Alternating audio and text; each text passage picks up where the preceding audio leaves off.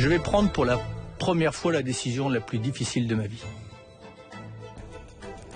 Je ne veux plus me mentir. Quand Nicolas Hulot a décidé de partir, il ne m'a pas prévenu. Il l'a fait en direct. Et si j'ai choisi Nicolas Hulot il y a 15 mois, c'est parce qu'il est, euh, entre autres, un homme libre. Et donc je respecte sa liberté. Il s'est rendu compte qu'il était devant un mur et les choses se sont accélérées et il a décidé de partir. Monsieur Hulot euh, est un naïf. La globalisation sauvage, l'ouverture des frontières auxquelles Monsieur Macron est si attaché, est absolument, fondamentalement contraire à tout concept écologique. Nicolas Hulot, je ne partage pas nécessairement ses opinions, mais je peux comprendre qu'il se sente trahi, comme aujourd'hui pas mal de Français, par des promesses fortes qui avaient été faites, et le sentiment qu'à l'arrivée, c'est pas très tenu. Je crois que Nicolas Hulot a raison de dire que la situation est grave, très grave, et qu'il y a urgence. Il n'a pas parlé depuis son départ fracassant du gouvernement il y a trois mois, mais il a encore beaucoup de choses à dire. À deux semaines de la COP24, il reprend la parole pour la toute première fois. Nicolas Hulot est l'invité de l'émission politique.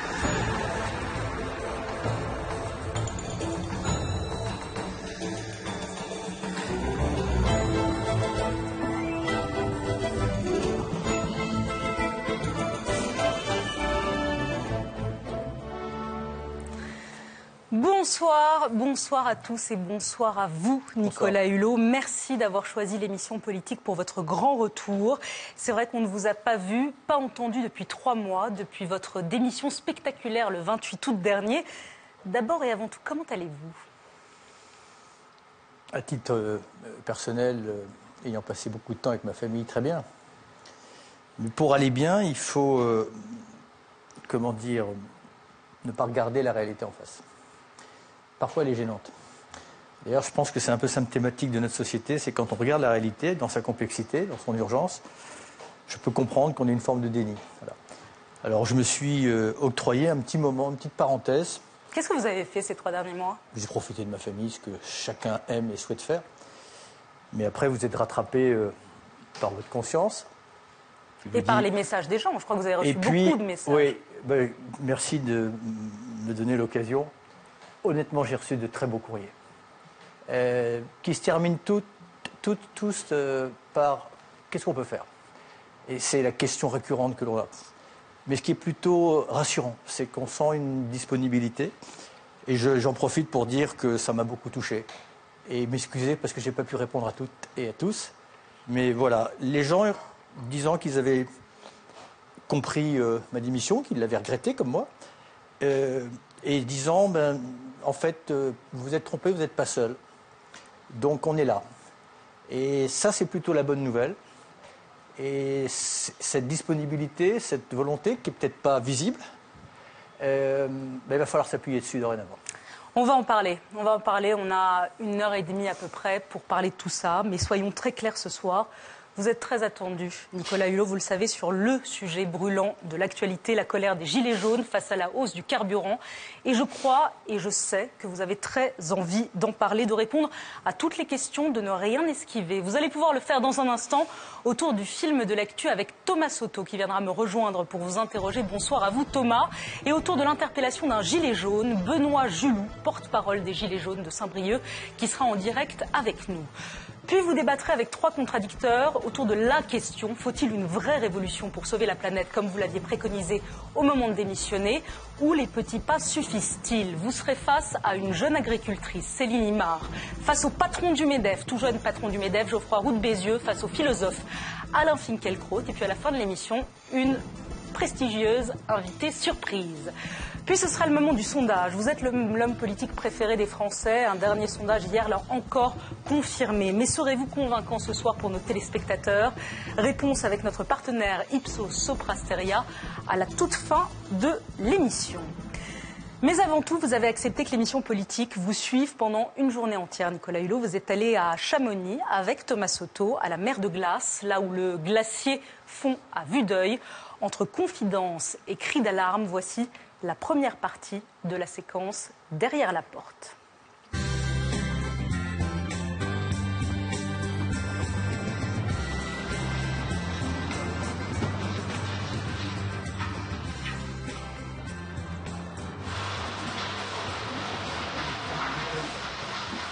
Bonjour, euh, comment je vous appelle euh, Nicolas Hulot, monsieur le ministre On connaîtrait mieux dans Nicolas Hulot ou Nicolas. monsieur le ministre, ça colle plus je suis jamais habitué.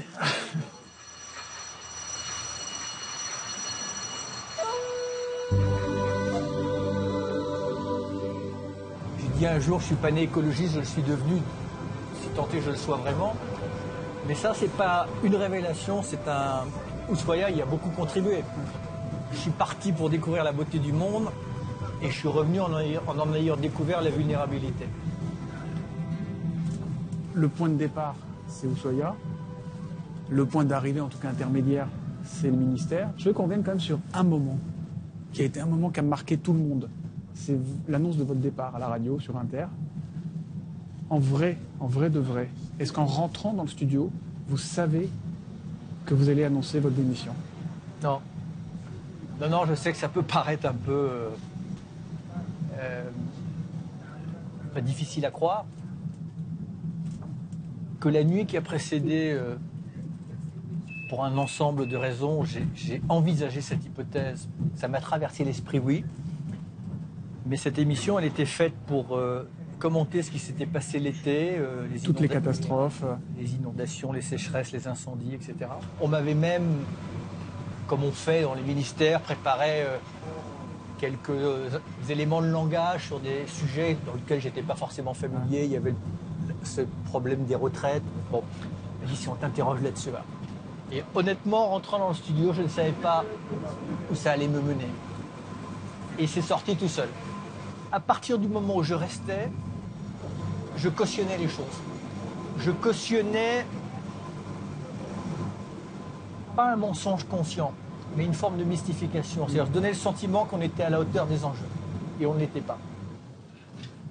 J'étais triste, mais en même temps libre. Hmm. Triste parce que, je, l'ai dit, et c'était pas un vain mot, j'ai une estime et presque une amitié pour le président et du respect pour le Premier ministre.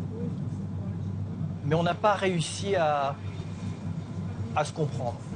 C'est l'histoire d'une incompréhension entre Emmanuel Macron et Oui, moi je pense. Je pense qu'on ne mesurait pas la même gravité. On n'avait pas le même diagnostic sur l'état de la planète et sur les menaces qui pèsent sur l'humanité. Donc à partir du moment où on n'a pas le même diagnostic, ben, on ne propose pas le même traitement. C'est tout. Si on vous dit que vous avez une bronchite ou si on vous dit que vous avez euh, un cancer généralisé, euh, c'est pas la même chose.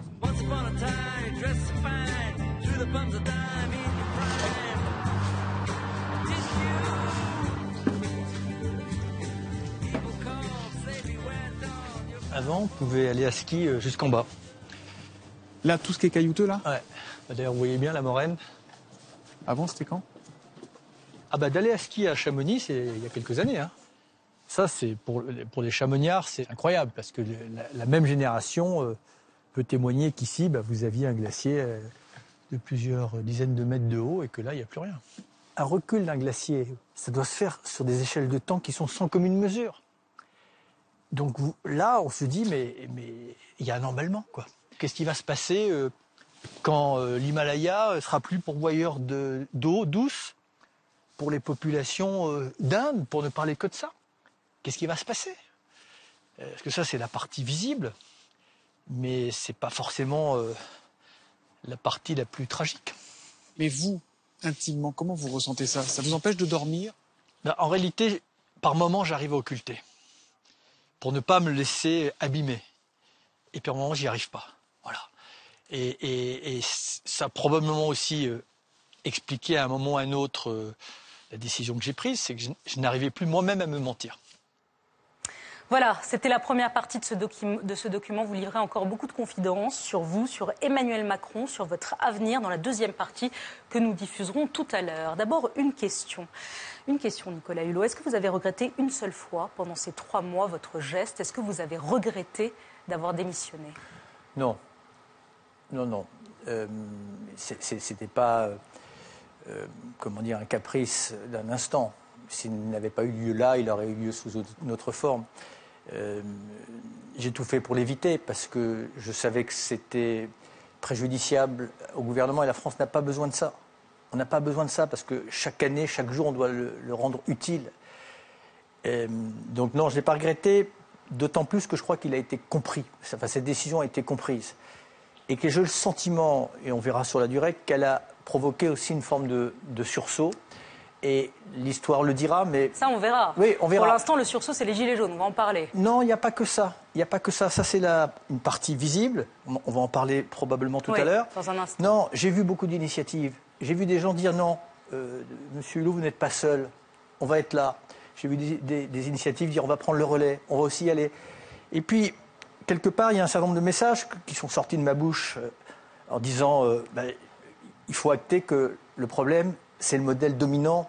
C'est vrai que c'est difficile à dire parce que c'est un modèle qui a eu ses vertus, pas pour tout le monde, pendant 150 ans, et c'est celui-là qu'il faut euh, remettre en cause. On va en parler évidemment Voilà. avec Geoffroy Non, mais Roux voilà, dans Il y a des vérités partie. qui avaient été dites Mais avant. pas de regret. et qui- non, aucun regret. Vous Une dites- tristesse, parce que j'avais beaucoup d'espoir dans cette diversité gouvernementale. Je trouvais que c'était un gage de succès. Ouais. Ceux qui ont dit après votre démission, Hulot il est fragile, Hulot il est cy- cyclotimique, Hulot il n'a pas les épaules pour être ministre.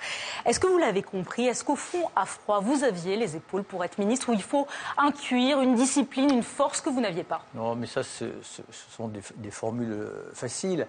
Euh, je n'avais peut-être pas, je dirais, je ne veux pas dire que le- les politiques sont cyniques, mais suffisamment de distance ou de détachement pour accepter effectivement euh, qu'on y aille à petits pas. Mais le, pro- le problème, ce n'est pas un problème d'impatience. C'est que j'ai une telle conscience avec d'autres de l'u- l'urgence, de la gravité, que le temps est compté, que chaque seconde qu'on perd à la futilité nous rapproche de l'irréversible. Et, comme je voyais bien qu'on n'était pas dans l'échelle, au niveau, à la dimension des enjeux, voilà, je, je- à un moment euh, ou à un autre, alors j'aurais très bien pu au moment dire bon, allez, il faut euh, t'accommoder de cela, mais c'est ce qu'on fait depuis des années. Tout avait été dit dans les années 70 avec le Club de Rome, tout a été dit au sommet de Rio, et à part une prise de conscience qui ne s'est pas traduite en acte, rien de fondamental ne s'est passé depuis cet instant. Vous avez dit, et vous l'avez dit dans le reportage, on vient de l'entendre, au fond, on n'avait pas le même diagnostic avec Emmanuel Macron. Pour moi, le réchauffement climatique, c'est un. On, est, on en est au stade du cancer généralisé. Pour lui, c'est une bronchite. Oui, enfin, Eh je, ben oui, c'est- mots. je- je ne ciblais personne en particulier et je crois que ce n'est pas le moment de distribuer des responsabilités parce que la responsabilité, elle est totale. On a nos propres contradictions et ce qui m'intéresse, c'est parce qu'on n'a pas fait hier. Ce qui m'intéresse dorénavant, c'est ce qu'on peut faire ensemble aujourd'hui. Alors on y va, on va réagir, vous allez réagir sur les grands sujets de l'actualité du, du moment. On accueille Thomas Soto pour le film de l'actu. Bonsoir. Bonsoir. Bonsoir à vous Bonsoir, Thomas. Je vous rappelle le principe du film de l'actu Nicolas Hulot. Dès que vous voulez réagir, commenter, il vous suffit de lever la main et le film s'arrête et vous pouvez commenter. C'est parti, on commence avec du jaune. Commentaire Guillaume Darret.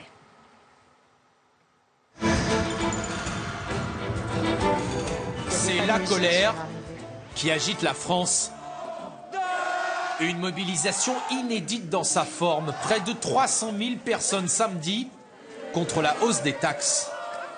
Le coût de la vie est arrivé abominable, on peut plus vivre, donc euh, oui, on est obligé. C'est un ras-le-bol complet. Aller travailler 60 km tous les jours, aller nourrir quatre enfants Non. C'est fini, on peut plus. Le cap, il est bon et nous allons le tenir. Et c'est pas quand ça souffle qu'il faut changer de cap. Avec parfois de très fortes tensions et même des affrontements qui ont fait près de 600 blessés et même deux morts en marge des rassemblements. Et la contestation s'est même invitée à l'Assemblée. Monsieur Lassalle, veuillez immédiatement retirer ce gilet. Le député Jean Lassalle endossant symboliquement un gilet jaune. Inscrit au procès verbal.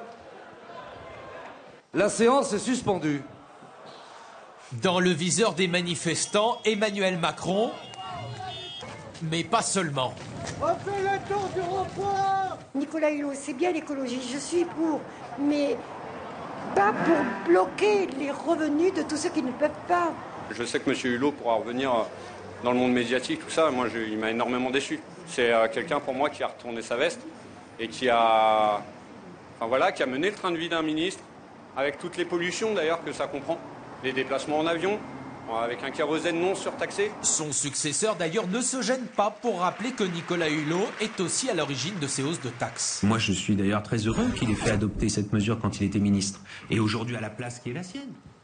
Voilà, vous n'avez pas voulu entendre votre successeur, mais vous avez Non, c'est pas que j'ai pas voulu, non, non. Je- pardon, je ne sais pas à quel moment je devais euh, lever la main, je voulais pas couper C'est quand vous voulez. hein. la C'est quand parole vous voulez, à, vous levez la main à- quand vous à voulez, François de, de Rugy. Bon, c'est un sujet euh, Thomas. énorme, je ne sais pas par où, euh, par où, par où Bah, le prendre. Moi, j'ai une question à vous poser qui est, qui est très simple. Vous vous retrouvez au cœur de l'actualité avec cette taxe carbone. Cette taxe, c'est vous qui l'avez inventée. Vous l'avez proposée en 2007 à Nicolas Sarkozy. C'est pas très sympa pour des gens prestigieux comme Nicolas Stern, comme Joseph Stiglitz. C'est vous qui Les- l'avez les- portée en France, alors on va Je l'ai défendu avec beaucoup d'autres et, et je l'assume, mais je l'assume à partir du moment où on la met en œuvre avec une dimension et un accompagnement social digne de ce nom.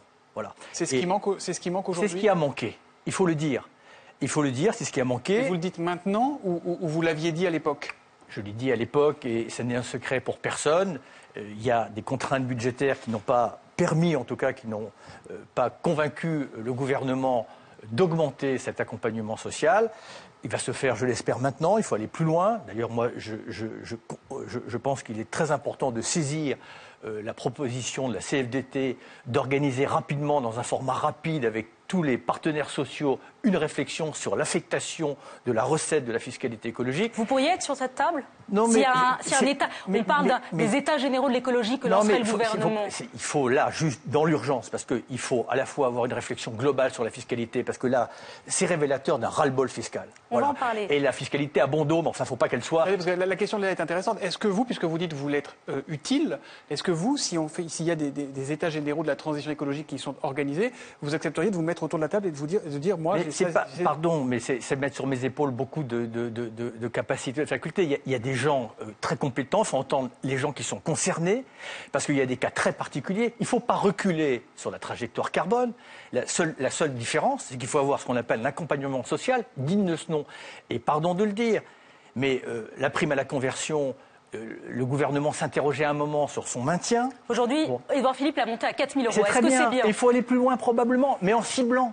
C'est pas normal. Moi, j'ai acheté une voiture électrique, j'ai eu le droit à une prime. C'est pas normal. C'est pas à moi que ça doit être destiné. C'est aux gens qui sont dans des pièges, dans des impasses, qui sont en colère. Mais ce qu'il faut entendre, c'est que tout ça, c'est révélateur effectivement d'une inégalité par rapport à la fiscalité, pas simplement la fiscalité écologique. Parce que vous savez, les gens, alors dans la colère, il y a des choses rationnelles, il y a des choses irrationnelles, et il y a des excès. Mais il y a aussi parfois du bon sens et de la rationalité. Les gens savent que les avions, le kérosène des avions n'est pas taxé. Ils savent que le fuel lourd euh, des, des cargos ou des porte-containers n'est pas taxé. Ils savent également en matière de fiscalité que les grandes entreprises, par le système d'optimisation fiscale, pardon pour changer d'échelle, mais c'est important si on n'a pas cette réflexion-là. Vous parlez comme un gilet jaune Mais il y a, mais, mais il n'y a, pas besoin ou d'être un gilet jaune ou être à, l'extrême gauche de l'échiquier politique pour s'en indigner, s'en offusquer. Pourquoi? Pas pour des raisons, euh, je veux dire, euh, pour des valeurs idéologiques. Simplement parce que la solidarité aujourd'hui, ça n'est plus une option. Parce que les exclus ont vu sur les inclus et ils ont, à juste titre, une aspiration à l'équité. Et la fiscalité n'est pas équitable. Voilà. Et donc, ça, il faut le dire. Pourquoi À cause de l'ISF À cause de l'ISF Certains mais- disent c'est le mais- péché mais pas originel. simplement à cause de l'ISF. Quand vous voyez l'impôt sur les bénéfices qui est passé en quelques années de 40% à 18%, quand vous voyez que les dividendes augmentent, quand vous voyez que la taxe sur les transactions financières, que l'ensemble de la, la- la fis- la finance spéculative n'est pas soumis à la solidarité, je comprends que les classes moyennes et les revenus modestes, à un moment, il y a un ras-le-bol et ne peuvent plus entendre la raison sur un enjeu majeur dont j'espère on va reparler après, parce qu'il faut être préoccupé par les fins de mois des Français, mais il faut aussi ensemble, sans s'affronter, être préoccupé par un sujet qui s'appelle ni plus ni moins la fin du monde. On, Voilà. entend, on entend votre colère, Nicolas Hulot. Euh, moi, ce que je voudrais savoir, pour que quelque chose soit bien clair, cette taxe carbone, si on fait abstraction des à côté et de l'aide fiscale qu'il faut mettre en place, ça reste une mesure utile? Oui, Oui, ou non? alors ça va être compliqué, parce que c'est un peu technique, mais le signal prix, il faut qu'on sorte Il des est bon, le signal il faut, prix Il faut qu'on sorte des énergies fossiles. Il faut que chacun comprenne qu'il va falloir en sortir. Si on donne un signal prix qui est fluctuant, eh ben, on ne va pas changer les comportements, on ne va pas inciter les, producteurs, les industriels à faire en sorte d'avoir des bâtiments, des véhicules qui soient beaucoup plus sobres. Mais ce qu'il faut faire au moment où on augmente ce prix, dont je dis simplement que la taxe carbone est une partie infime de l'augmentation du prix. Il y a d'autres taxes et puis après, il y a les fluctuations du cours. Mais ce n'est pas une raison. Ce qu'il faut, c'est que les gens qu'on a mis dans des pièges, et dans des impasses parce qu'on les a incités à acheter des véhicules diesel pendant des années pour ne parler que de ça, on les a éloignés dans des zones périurbaines qui n'ont pas de transport en commun, ces gens-là, le temps qu'on leur donne la possibilité de réduire leur consommation, il faut les cibler et les accompagner. Et ça, Et vous l'aviez dit. Ça, vous l'aviez dit au Premier ministre, vous l'aviez dit au chef de l'État. J'ai été entendu en partie. Mais ne, ne cherchez pas à ce que je, je- je- je- je me retourne vers le passé pour dire j'avais dit qu'il fallait faire ça, etc. Il y a certaines choses qui ont été faites, d'autres qui me semble-t-il, et ça c'était...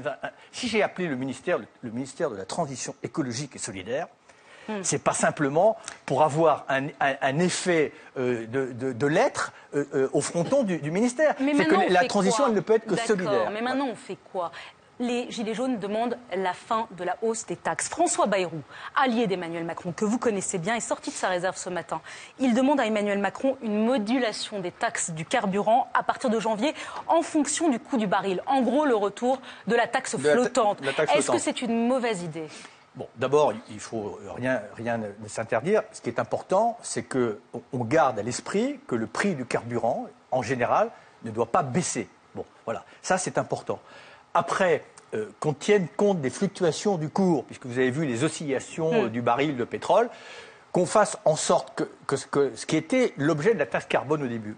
Je me rappelle très très bien quand les premiers experts m'ont parlé de taxe carbone, on m'avait dit qu'il faut que ça soit un cliquet anti-retour, c'est-à-dire qu'on fait en sorte que le prix ne baisse pas, parce que sinon, évidemment, vous n'incitez pas les gens à économiser leur énergie. Donc il faut maintenir cette trajectoire. Après, il faut tenir compte, de- évidemment, de la situation, mais pour moi, la priorité, c'est de flécher, d'augmenter, d'adapter les soutiens, le chèque énergie, la prime à la conversion, euh, euh, faire en sorte que les entreprises aussi s'associent pour donner des indemnités kilométriques. Voilà, il faut mettre tous ces Mais dispositifs il les a annoncés, Edouard Philippe, tout ça. Il a énoncé, et moi je m'en réjouis. Ce que vous dites, le chèque énergie est augmenté, fasse les indemnités l'économie. kilom- J'aurais kilométriques préféré qu'on fasse l'économie de, de cette crise. Mais c'est comme ça, très sincèrement.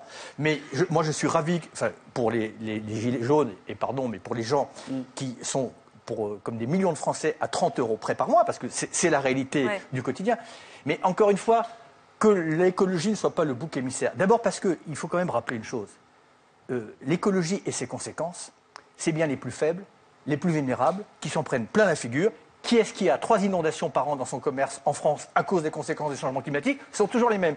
Qui se paye les conséquences des euh, échouages de sargasses dans les Antilles françaises? Ce sont les populations les plus vulnérables. Donc non, non, mais parce que n'opposons pas écologie et sociale, c'est un faux débat. Non, mais il y a un problème social aujourd'hui qui est un problème réel, qui est un problème sincère pour ceux qui le vivent et qui le, qui le racontent. Est-ce que vous pensez qu'en janvier, il y a une nouvelle hausse de cette taxe carbone qui est prévue? Est-ce que là, il faut dire stop, le temps de réorganiser un équilibre fiscal? Non, il faut Non. continuer. Non, d'ici janvier, il faut faire cette fameuse réunion et regarder comment on ne laisse personne sur le côté et comment on ne piège personne. Mais Donc la trajectoire, on continue il la faut la trajectoire, maintenir. on la maintient. On la Il faut maintient. juste donner plus à ceux qui ont Exactement. moins. C'est ça que Exactement. vous, ça que vous préconisez. Et faire en sorte que personne ne soit dans un piège. Alors, justement, il nous semblait impossible de faire cette émission sans donner la parole à un gilet jaune, comme on les appelle. Benoît Julou, bonsoir à vous. Merci d'être en direct avec nous. Vous êtes agent immobilier, vous êtes porte-parole des Gilets jaunes de Saint-Brieuc. Vous êtes l'un des visages de cette colère jaune. Et dès demain, vous reprendrez les actions avec vos amis autour de vous. Qu'est-ce que vous avez à dire à Nicolas Hulot ce soir? Eh bien, euh, tout d'abord, je vous passe le bonsoir. Euh, et j'aimerais, euh, dans un premier temps, euh, remercier Monsieur Nicolas Hulot, parce que ça a été un, grand plaisir de suivre Monsieur Hulot depuis, depuis le début de sa carrière à la télévision. J'ai été fan de Nicolas Hulot. Et là, aujourd'hui, quand j'entends Monsieur Hulot, je me demande si il n'a pas changé totalement de carrière et si Monsieur Hulot n'est pas devenu un grand humoriste. Parce que c'est tout simplement une grande blague et une totale supercherie, tout ce que je viens d'entendre. Quand on me parle de, de transition énergétique, de, de chèques, de- d'aide pour acheter des voitures, mais revenez à la réalité, euh, monsieur Hulot. Revenez tout simplement à la réalité, c'est pas possible. On ne peut pas entendre, on ne peut pas entendre tout ce que vous êtes en train de nous dire. Euh, Pourquoi Aujourd'hui, la colère, elle est grande. Moi, j'aimerais juste que vous m'expliquiez, Monsieur Hulot, comment, comment, euh, co- comme si j'avais 5 ans, expliquez-moi comment la hausse du carburant, des taxes sur le carburant, peut faire quelque chose pour l'écologie. Expliquez-moi, comme si j'avais 5 ans. Allez-y, Nicolas Hulot. Écoutez, bon, je, je- j'entends et, et la première chose, d'abord, avant de vous répondre, et je vais essayer de vous répondre le plus simplement euh, possible. J'ai aucun doute euh, des fondements de cette colère. Euh, et encore une fois, je pense que la taxe carbone ou la hausse du prix du carburant, ça a été la goutte d'eau qui a, fait déborder le vase, qui fait que quand les gens sont, dans la colère, l'émotion est forte et, ça, confronte les Français. Vous dites, monsieur, que euh, je, n'ai conscience d'aucune réalité. Tout le monde est détenteur d'une partie de la réalité. Euh, moi, je peux vous parler de la réalité du monde et ce qui va tomber sur vos enfants et ce qui tombe déjà sur les plus modestes dans le monde entier, en France et ailleurs. On pourra en parler ailleurs. Mais ce n'est pas pour autant que votre réalité dont vous parlez, ces problèmes de fin de mois, ces impasses, euh, les gens qui sont obligés de privilégier euh, la dépense de l'essence aux, dépenses d'alimentation dans leur foyer, j'en ai évidemment une cruelle conscience. À partir du moment où on considère que les énergies fossiles sont l'ennemi de l'humanité, on menace sa propre existence. Il faut inciter évidemment l'ensemble des acteurs, qu'ils soient les acteurs particuliers ou les acteurs économiques, petit à petit, à s'en affranchir et faire en sorte par le signal prix qu'on donne des possibilités aux gens ou de passer à autre chose quand il y aura des solutions avérées, ou de réduire sa consommation et sa production. Et il y a une urgence absolue. On ne peut plus attendre. Voilà. Mais pour ne pas mettre les gens dans des impasses, si on augmente quelque part le prix, il faut leur permettre de diminuer leur consommation. Et c'est cette équation que l'on doit résoudre. J'entends bien que ce n'est pas facile. Moi, vous, vous- vous- pardon, mais dans votre... Non, non, mais je, je vois bien euh, cette vision, cette France, on veut poser les Parisiens Oui, aux pardon, provinciaux, pardon, monsieur- euh, pardon, les, écolos, pardon, aux Hulot, agriculteurs, mais- mais etc. ça me fait rire. Allons-y comme ça, Ça- ça me on fait va aller rire. tous dans le mur. Moi, je vous le dis. Allez-y, monsieur Julot, répondez. Non, mais ça me fait rire, monsieur Hulot. Moi, ça me fait pas rire. Je suis monsieur désolé de vous Hulot, dire, je parce n'ai que- pas- parce je- que je n'ai pas vous- l'humeur vous- à rire. C'est ce que je vous dis. Vous n'avez, vous n'avez euh, aucune conscience de la réalité des choses. Est-ce que vous savez ce que c'est de vivre avec 1200 euros par mois, de payer un loyer 450 euros, d'aller payer des assurances qui vont augmenter, le contrôle technique qui va augmenter? Est-ce que vous savez combien de personnes vous allez mettre à pied le 1er janvier par rapport au contrôle technique? Et les- Mais ces gens-là, tous ces Mais- gens-là, mais comment ils font avec 1200 euros? Et euh, un chèque pour euh, changer leur voiture de 4000 euros pour aller acheter une voiture qui en vaut 10 000 Mais ces gens-là, monsieur Hulot, ces gens-là, monsieur Hulot, ils ne peuvent pas faire de prêt à la banque pour s'acheter une voiture à 10 000 euros. Vous avez mille fois là raison. que vous avez Eh ben, perdu vous- la vous- totalité Eh- de la conscience du peuple. Non, Vous, non, d'abord, Qui avez été au pouvoir. Alors c'est beau, on a de beaux discours, l'écologie. Mais nous, les Gilets jaunes, monsieur Hulot, on n'est pas contre l'écologie. On n'a jamais dit qu'on était contre l'écologie. Au contraire, au contraire. Mais la réalité, je vous dis, vous l'avez perdue, monsieur Non, Hulot. non, non, je- pardon. Enfin, Excusez-moi, c'est votre conviction, votre sentiment, et on ne va pas débattre de savoir si j'ai conscience de cette réalité. Euh, excusez-moi, mais j'ai aussi connu des. des- je n'ai pas toujours été dans une aisance économique, et, et je, je- je- je- je n'ai pas perdu de cela de vue. Croyez-moi. Ce que vous dites, j'en ai une cruelle conscience, même si moi je ne le vis plus à titre personnel, et ce que vous me dites me fait beaucoup de peine pour vous et pour les gens. Mais ne mettez pas tout ça simplement sur le dos de l'écologie. Mettez ça sur le matraquage fiscal. Mettez ça sur l'inégalité fiscale. C'est là-dessus qu'il faut qu'on se batte, qu'on se batte le- ensemble. le matraquage fiscal, monsieur Hulot, ça commence par l'écologie. Non, Quand non, vous c'est une petite partie. Non, vous ministère, pouvez pas dire vous ça. avez commencé par ça. Vous ne pouvez pas dire ça, c'est une partie infime de, de la fiscalité. Je ne peux pas vous laisser dire ça. C'est une partie infime de la fiscalité. Et là où Mais vous avez si, raison, mais si. et c'est là aussi ce qu'il que faut qu'on travaille. aujourd'hui 70% des Français qui sont dans la rue et qui portent leur gilet jaune sur le dos tous les jours? Il n'y a Oui. pas 70% C'est des Français qui sont dans la rue, il y en a beaucoup, mais pas 70% des Français. des Français. Merci beaucoup, Benoît. Non, non, mais je- je- Vous allez lui répondre Allez-y. ju- Juste un tout petit mot, euh, pardon euh, de, de lui répondre. Euh, Quand il dit, euh, par exemple, que les, avec 4 000 euros, on ne va pas pouvoir se racheter une voiture, alors il faut regarder les choses dans le détail, que les banques euh, ne fassent pas des prêts à zéro, voilà des sujets importants, l'État peut peut-être se porter caution. François de Rugy parle dans Libération Eh demain ben, et il, faut- parle de ça. eh ben, il parle toutes ces pistes, il faut les explorer pour ne laisser personne de côté. Voilà, ça c'est la première urgence. Mais, mais ne n'opposons pas le social et l'écologie. Mm. L'écologie, c'est une préoccupation éminemment sociale, encore une fois, parce que les premières victimes. Mais il ne le sont- comprend pas. Il ne Mais comprend quand pas. on est en colère, Et là, on va quand faire on est crever les gens.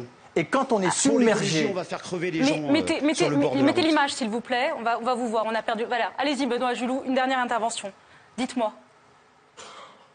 Ouais, une dernière intervention. Non, mais tout simplement parce que par, pour l'écologie et seulement pour l'écologie, eh bien, on va laisser des gens crever au bord de la route. Voilà pourquoi les Il gilets jaunes pas- sont dehors aujourd'hui. Et aujourd'hui, le gouvernement ne nous donne plus de réponse. Voilà. Merci beaucoup, Et voilà Benoît ça Julou. Merci d'avoir été en direct avec nous ce soir. Votre réponse, Nicolas Hulot, puis Thomas. Merci, Non, non, je- je- Merci Madame Salamé. Merci à vous. On, on aura du mal, là, dans cet état de, de crispation, de colère, d'énervement et en plus de ressenti qui fait foi. C'est un dialogue de sourds, pardonnez-moi de Oui, vous dire. on- parce qu'on est arrivé à un point de crispation où effectivement, voilà, il va falloir attendre que les choses, je l'espère, retombent. Et pour qu'elles retombent, eh bien, il faut une mobilisation, et notamment des corps intermédiaires, pour trouver ensemble, notamment avec ce monsieur-là, qui parle de cas très particuliers, prendre chaque cas particulier et trouver la réponse la plus adaptée. En tout cas, on entend bien la, la- la fracture qui existe dans le pays entre, entre les pour, les contre, les gilets jaunes, les autres, etc. Euh, Quand vous avez démissionné il y a trois mois, Nicolas Hulot, vous avez dit J'espère que ma démission serait un détonateur pour réveiller les consciences. Et tout à l'heure, vous nous avez dit que vous aviez reçu beaucoup, beaucoup de témoignages, que vous aviez l'impression d'avoir été compris. Euh, et puis, il y a eu un sondage dans le journal du dimanche euh, la semaine dernière qui montre que 62% des Français, c'est beaucoup, hein, 62% des Français considèrent que le pouvoir d'achat est beaucoup plus important que la transition écologique. C'est-à-dire que votre message là, ne passe pas. Les Français continuent à opposer d'un côté le pouvoir d'achat et de l'autre côté la transition écologique. Vous dites quoi? Que, que c'est raté, que votre démission finalement n'a- servi à rien? C'est trop tôt pour, euh, pour tirer des leçons. Et puis, encore une fois, il faut replacer les choses. euh, Il faut se tourner vers le futur. Et puis, et puis il faut regarder, encore une fois, la réalité. euh, Je l'ai dit tout à l'heure. euh, Restons, euh, comment dire, euh, préoccupés et, mobilisés sur ces sujets, pardon la formule, de fin de mois, parce que ça, c'est une réalité palpable, une souffrance immédiate qui met euh, les gens dans une colère. Mais de l'autre côté, il y a un sujet qui s'appelle la fin du monde qui, qui n'est plus une hypothèse d'école. Voilà. En tout cas, la fin d'un monde pacifique. Voilà. Il y a un moment ou un autre, au-delà de nos divergences, au-delà de nos colères, au-delà de nos préjugés, eh bien, il va falloir soit qu'on se retrouve tous ensemble et qu'on partage une vision, une ambition, et que dans une cohérence absolue et une équité et une solidarité, eh bien, on décide de prendre en main notre destin, qui est déjà en train de se jouer. Vous avez vu que ce matin, l'Organisation mondiale de météorologie, météorologique nous a dit qu'on avait battu toutes les températures historiques. Mais des, informations comme ça, on en a tous les jours. On finit même par être blasé. On s'accommode de la gravité. Voilà.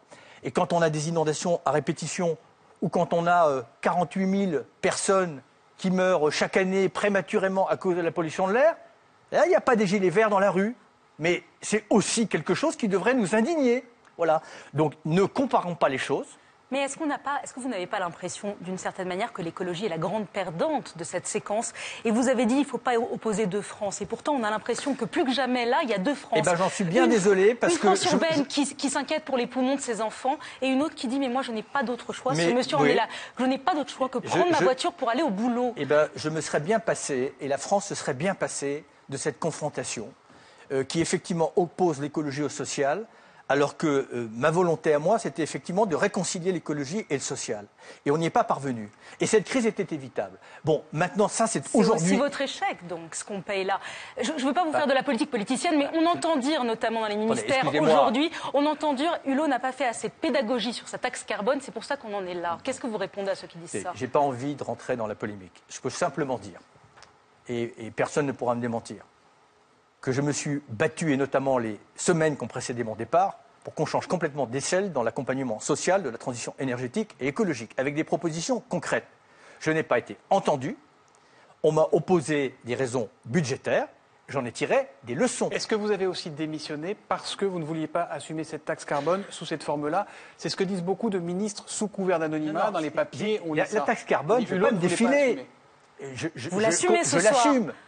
Là, où il y a eu di- divergence de point de vue et d'appréciation, c'est la dimension de l'accompagnement social. Voilà. Quand on sait que l'augmentation de la trajectoire carbone sur le quinquennat génère 15 milliards d'euros supplémentaires et qu'on n'a pas été capable d'affecter 10% dans un premier temps chaque année pour cet accompagnement social, qu'on a réduit les aides pour rénover les bâtiments et les passoires thermiques, comprenez aussi que ça a probablement participé à ma démission. Alors je veux bien tout assumer, j'ai tenté, que j'ai pas convaincu, ben, j'en prends acte, voilà, mais je j'aurais préféré effectivement ne pas avoir eu raison sur le, risque d'emballement que l'on connaît. Mais moi, ce qui m'intéresse, c'est que non pas on tourne la page, parce qu'il faut répondre à ces gens-là, et très concrètement, parce qu'ils ne, s'en tiendront pas là, mais que pour autant, on ne mette pas l'écologie, et pardon, mais votre sondage, euh, je, je- je veux bien le voir, j'ai vu d'autres sondages que l'environnement reste quand même une préoccupation très importante pour les Français. C'est un match qui mettait l'un face à l'autre, c'est pour ça. Hum, Nicolas Hulot, je pense qu'on va en reparler dans la deuxième partie, notamment avec Alain Finkielkraut qui veut y revenir. Mais là, si vous le voulez bien, on va passer au deuxième thème. Parce qu'il y a- il y a évidemment les Gilets jaunes et c'est écrasant, mais il y a d'autres thèmes dans l'actualité très forts. Le film de l'actu, la suite. La chute de l'empereur de l'automobile.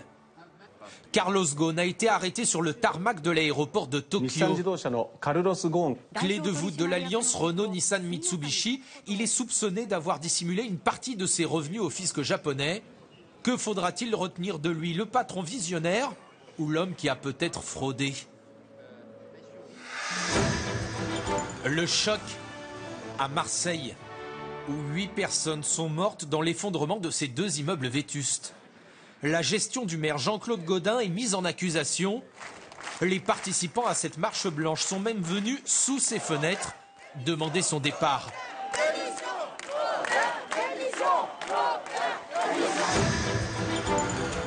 L'incompréhension de ces familles dont les enfants sont nés sans bras ou sans mains. Quels sont- Voilà, il faut la lever bien. Pourquoi choisir de s'arrêter sur ce sujet spécifiquement, Oui. Nicolas peut s'arrêter sur tous, mais on va essayer de se, concentrer euh, sur les sujets qui sont dans, le périmètre de mes indignations ou de, mes réflexions. Bon. Il en vaut euh, euh, des, comment dire, des manifestations pathologiques comme des manifestations météorologiques. Il ne faut pas mettre tout sur le compte des changements climatiques pour la météo et tout sur le compte des sujets de santé environnement euh, pour ces sujets-là. Mais en matière judiciaire, sur les relations de cause à effet entre l'émergence de pathologies euh, et les, les- des causes chimiques, le faisceau de présomption, il est énorme. Voilà. Il est énorme. Euh, il y a un moment, il faudrait quand même que dans notre pays, on mette en œuvre, ou en tout cas, on utilise un minimum, un principe dont j'ai euh, participé à le mettre dans la Constitution, qui est le principe de précaution. On en fait très peu d'usage. Et euh, je, je- je considère que le sujet santé-environnement, c'est un sujet majeur. C'est très compliqué. Les bébés Parce que les- bras, là. Bah, Rien n'est prouvé. Non, non, rien n'est prouvé. Non, non, mais c'est pour ça que je, vous voyez Voilà. que je suis prudent, parce qu'on peut être démenti, il ne faut pas se jeter dessus. Mais très sincèrement, euh, c'est sur des sujets compliqués. Pourquoi? Parce que euh, la relation de cause à effet entre, je sais pas, un certain nombre de molécules que vous pouvez ingérer ou aspirer, etc., ne se fait pas instantanément. C'est un phénomène qu'on appelle de bioaccumulation. Et souvent, une substance seule n'est pas toxique, mais une substance combinée, je sais pas, un adjuvant par exemple, peut l'être. Mais on voit bien, tous les médecins vous le disent, qu'il y a une émergence dans les allergies, dans les pathologies qui touchent les jeunes. Voilà. Donc c'est un sujet qu'il faut prendre avec sérieux, mais pour le prendre avec sérieux, il faut changer les méthodes. Et pardon de le dire, mais je pense qu'il n'y a pas eu énormément de succès, mais ça c'est un sujet que j'ai posé sur la table.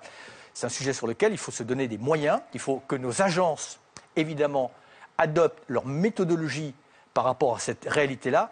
Mais ça, c'est un sujet évidemment qui nous angoisse tous, parce qu'on voit bien, je le disais tout à l'heure, et 48 000 décès prématurés à cause de la pollution de l'air, ce n'est pas un petit sujet.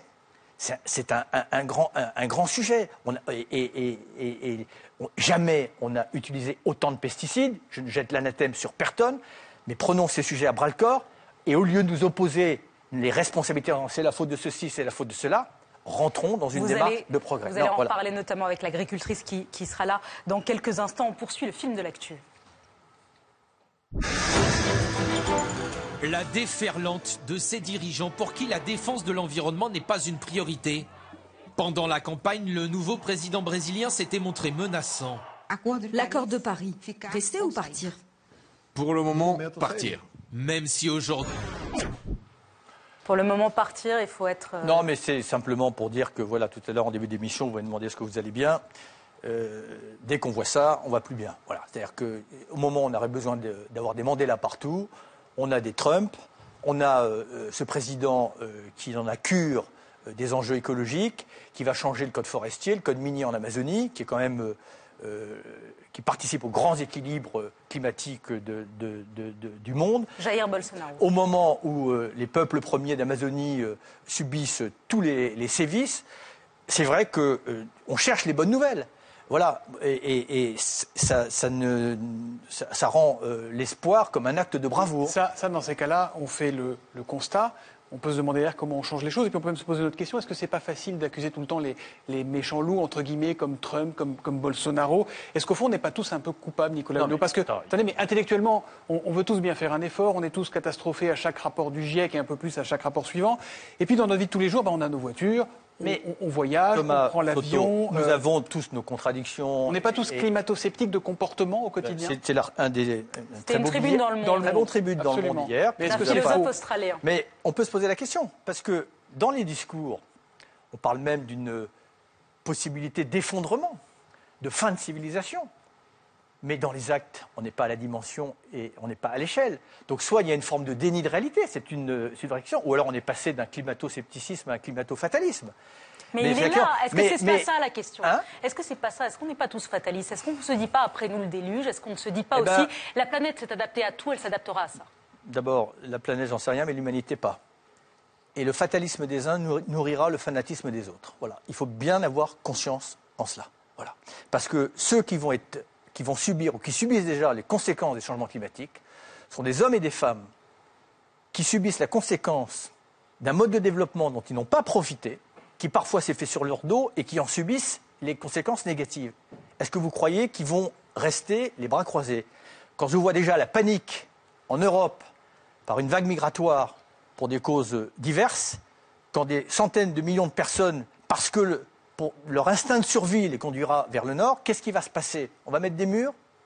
Mais c'est une folie de penser que l'esprit de liberté ou l'instinct de survie ne, ne- va se euh, faire demi-tour devant des murs. Mais Quand Nicolas Hulot- déjà que les gens sont prêts à mourir avec leur famille en traversant la Méditerranée. Je ne veux pas forcer le trait, mais c'est cette réalité qu'on s'obstine à ne pas regarder.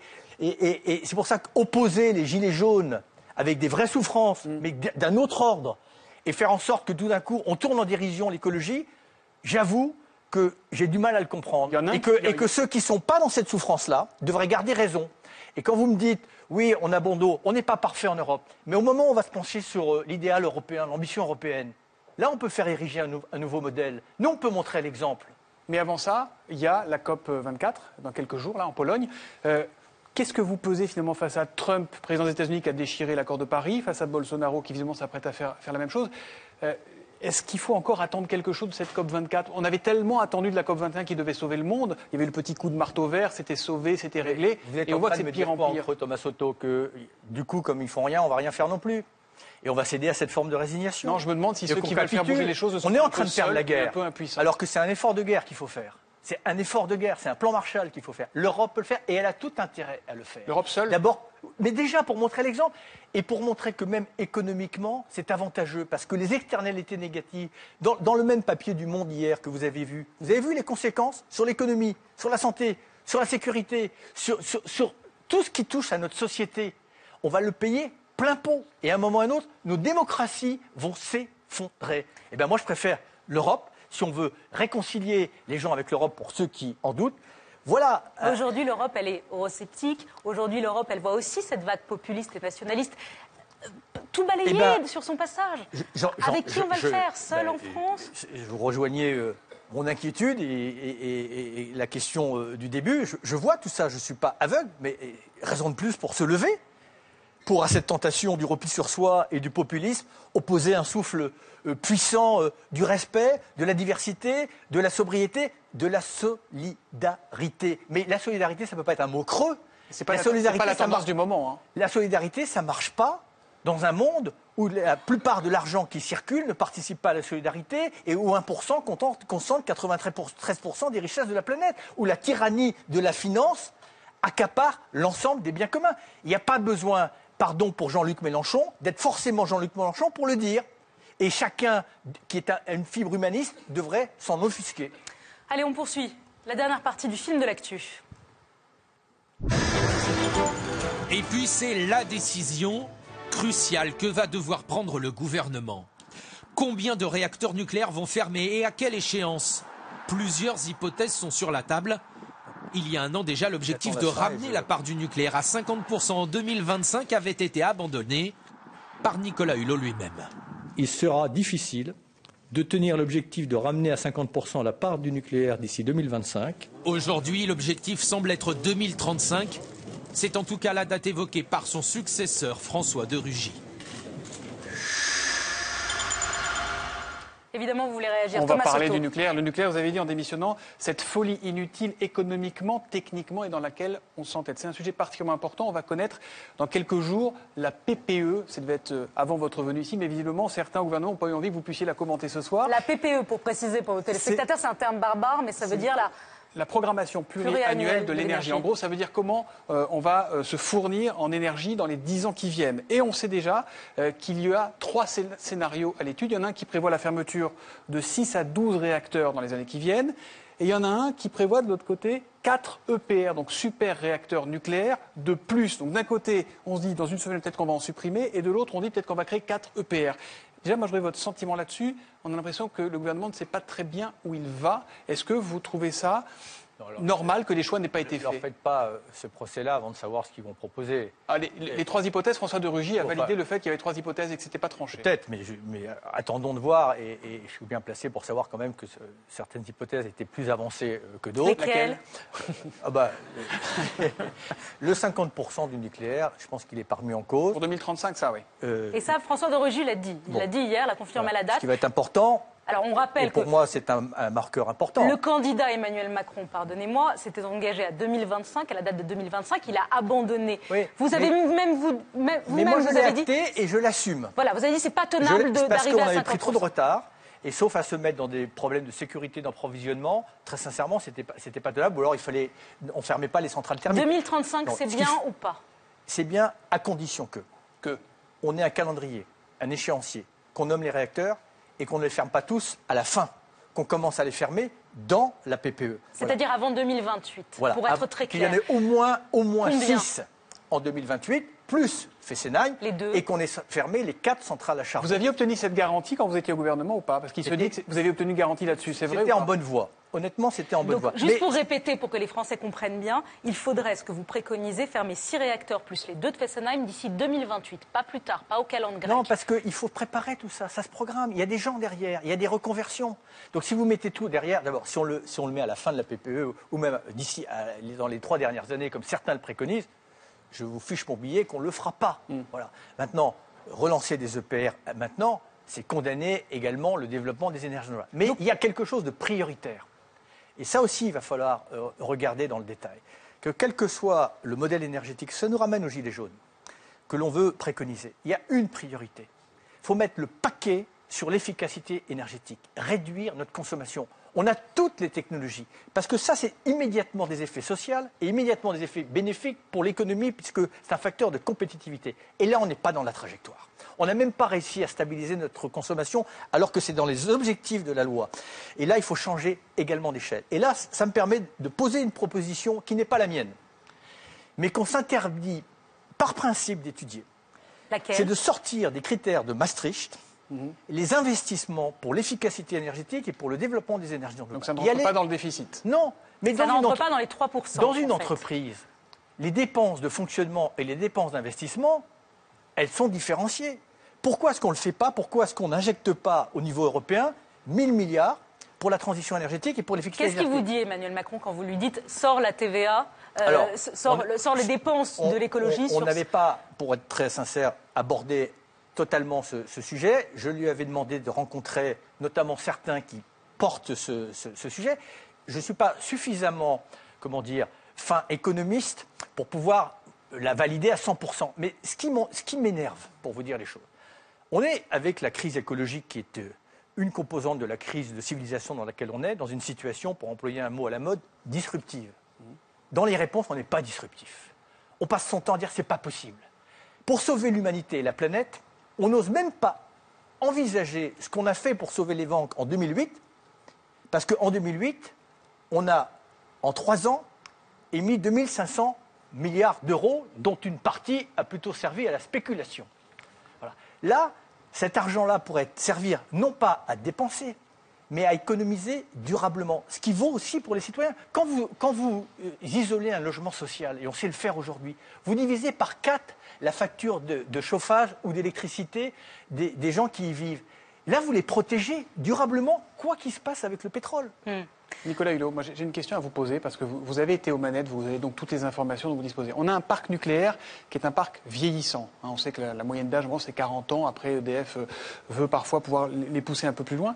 Euh, Est-ce que vous pouvez nous dire si oui ou non, sans jouer à se faire peur, si oui ou non il existe un risque d'accident nucléaire aujourd'hui dans le parc français? On a une autorité de sûreté dans laquelle j'ai quand même une grande confiance. Et qui sont des gens qui ont euh, le- leur liberté, leur autonomie et qui ne se laissent pas euh, dicter euh, les diagnostics. Mais c'est clair, plus un parc vieillit, plus les, risques. Quand, quand- après Tchernobyl, on nous a dit mais un accident nucléaire, ce n'est possible que dans certains pays, mais dans un pays stable économiquement et politiquement, ça ne peut pas arriver. Bon. Vous savez, avec les changements climatiques, on va avoir des problèmes d'eau. Et notamment, les fleuves risquent de. Le volume des fleuves risque de se tarir ou de baisser. Comment on va, on va refroidir les réacteurs? Et on voit très très bien. Vous savez, pourquoi est-ce que j'ai des grandes réserves sur le nucléaire? Parce que moi, je pense qu'une société, elle doit prendre des risques pour avancer. Mais quand elle n'est pas capable de contenir dans le temps et dans l'espace les conséquences d'un risque, parce que pendant qu'on parle, ça, mais je prends deux secondes, mais à Fukushima, il y a encore des centaines de milliers de mètres cubes d'eau tous les jours radioactifs qui vont dans le Pacifique, et à Tchernobyl, on en est au quatrième sarcophage et on ne sait pas éteindre ce foutu réacteur. C'est ça une civilisation? Et des déchets qu'on va mettre à bure, parce qu'on ne sait pas où les mettre, on ne sait pas quoi en faire, et, et- et ça veut dire que si on lance des réacteurs, on va faire 3-4 bures en France? Eh ben, bon courage. Toute Thomas, petite dernière une question. toute petite dernière question, très rapide, s'il Ouais, vous c'est- plaît, C'est très simple. après. Vous avez parlé des EPR. Euh, Est-ce que vous dites ce soir à Emmanuel Macron, euh, il ne faut pas construire de nouveaux EPR d'ici 2035 en France? Bien évidemment. Bien évidemment, on ne peut pas courir deux lièvres à la fois. Euh, on a déjà des oppositions sur les éoliennes. Alors, si- s'il faut cumuler tout- toutes les difficultés, non, il faut aller à fond sur les énergies renouvelables et même garder à l'esprit, et ça je l'avais fait acter par Emmanuel Macron, je ne pense pas qu'il euh, se dira là-dessus, garder à l'esprit qu'après 50%, si on a fait la démonstration qu'on on a comblé la faiblesse des énergies renouvelables, c'est-à-dire le stockage, eh ben, d'aller beaucoup plus loin. Et la vraie vision que les hommes de droite, de gauche, de centre devraient partager, c'est que l'Europe, la France, et dans le même temps l'Afrique, puissent produire son énergie dans son sol, dans son territoire, à partir d'énergies qui sont gratuites, parce que le soleil, le vent, la biomasse, les courants marins, c'est gratuit. Merci Thomas. Il est 22h02, on va poursuivre. On ne vous quitte pas totalement Thomas Soto puisqu'on en vient à présent à la deuxième partie du document que vous avez tourné tous les deux à la mer de glace à Chamonix il y a quelques jours. Derrière la porte, deuxième partie. C'est parti.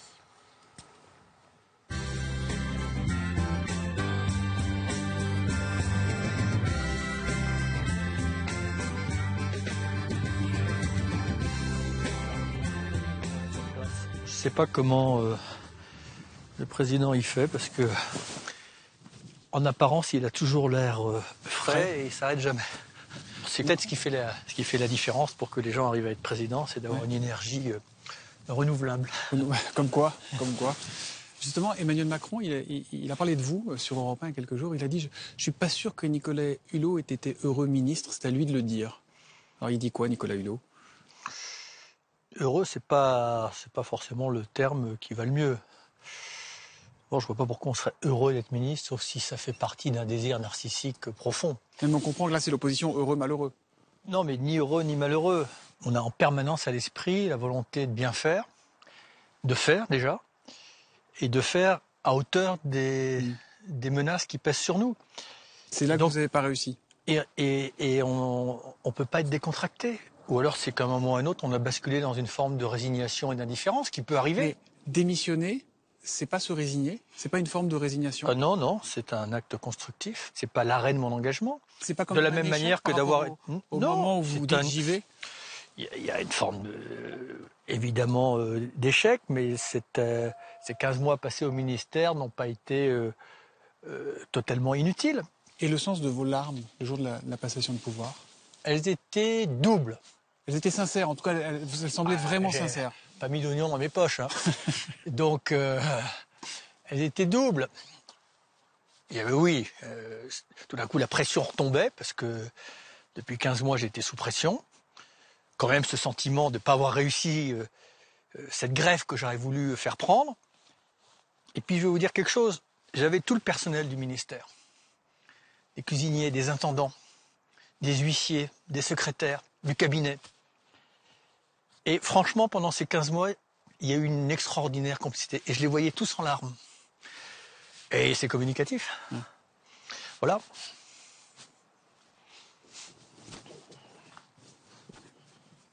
Il y a quand même eu des bons moments, j'imagine, euh, ministre. Vous avez un souvenir, quelque chose de- de- d'agréable ou il n'y a que des mauvais souvenirs? D'abord, euh, il y a des moments émouvants. Le premier conseil des ministres, vous regardez avec les ministres de la société civile, on voit bien que tout le monde est ému. Sentez une charge sur les... Voilà. Je me rappelle d'ailleurs au début, on faisait des dîners, euh, pas un peu en cachette, mais entre ministres de la société civile, peut-être un peu pour se réconforter, pour euh, partager euh, notre sommeil perturbé. Tout le monde se réveille à 4 heures du matin. Voilà. Une réunion avec Donald Trump à New York, où quand j'ai demandé à, Donald Trump pour comprendre pourquoi nos, deux pays avaient des attitudes et des ambitions aussi différentes sur les changements climatiques, je dis peut-être que ça s'explique parce que vous ne croyez pas à la responsabilité humaine des changements climatiques. Et il m'a regardé et il me dit very few. Ça veut dire qu'il y croyait tout petit peu. Voilà. Et là, je me suis dit, ben, ça va être compliqué, quoi. Qu'est-ce que vous dites, Nicolas Hulot, à, à ceux qui ont été déçus, qui se sont dit, bah voilà, il, il est parti, il, a lâché, euh, euh, on a qui pour y croire maintenant euh? Vous êtes conscient d'avoir déçu des gens? Oui, mais je- ce que j'observe, hein, encore une fois, j'ai pas forcément une lecture complète. Ils ont été déçus, mais ils ont compris. Vous n'avez pas l'impression que certains dans- en ont voulu? Non, c'est peut-être que je, ça m'arrange de penser ça, mais je, je m'appuie sur ça, sur les, on va dire les centaines de lettres que je reçois. 95% de ces lettres, c'est on a compris que vous acceptiez d'entrer au gouvernement, on a compris que vous en sortiez. Qu'est-ce qu'on peut faire ensemble? Mais plus dans le champ strictement politique. Bah non, j'ai essayé. Hulot 2022, c'est complètement. euh, C'est un fantasme de journaliste, ça, ça n'a aucun intérêt. Non, mais, ça, Mais non, mais je veux dire- fantasme journaliste, c'est pas important, mais est-ce que c'est une idée qui a peut-être dans votre tête Ah ben moment pas une seconde. Non, non, non. non, non. D'abord 2022, il sera, sera passé des choses.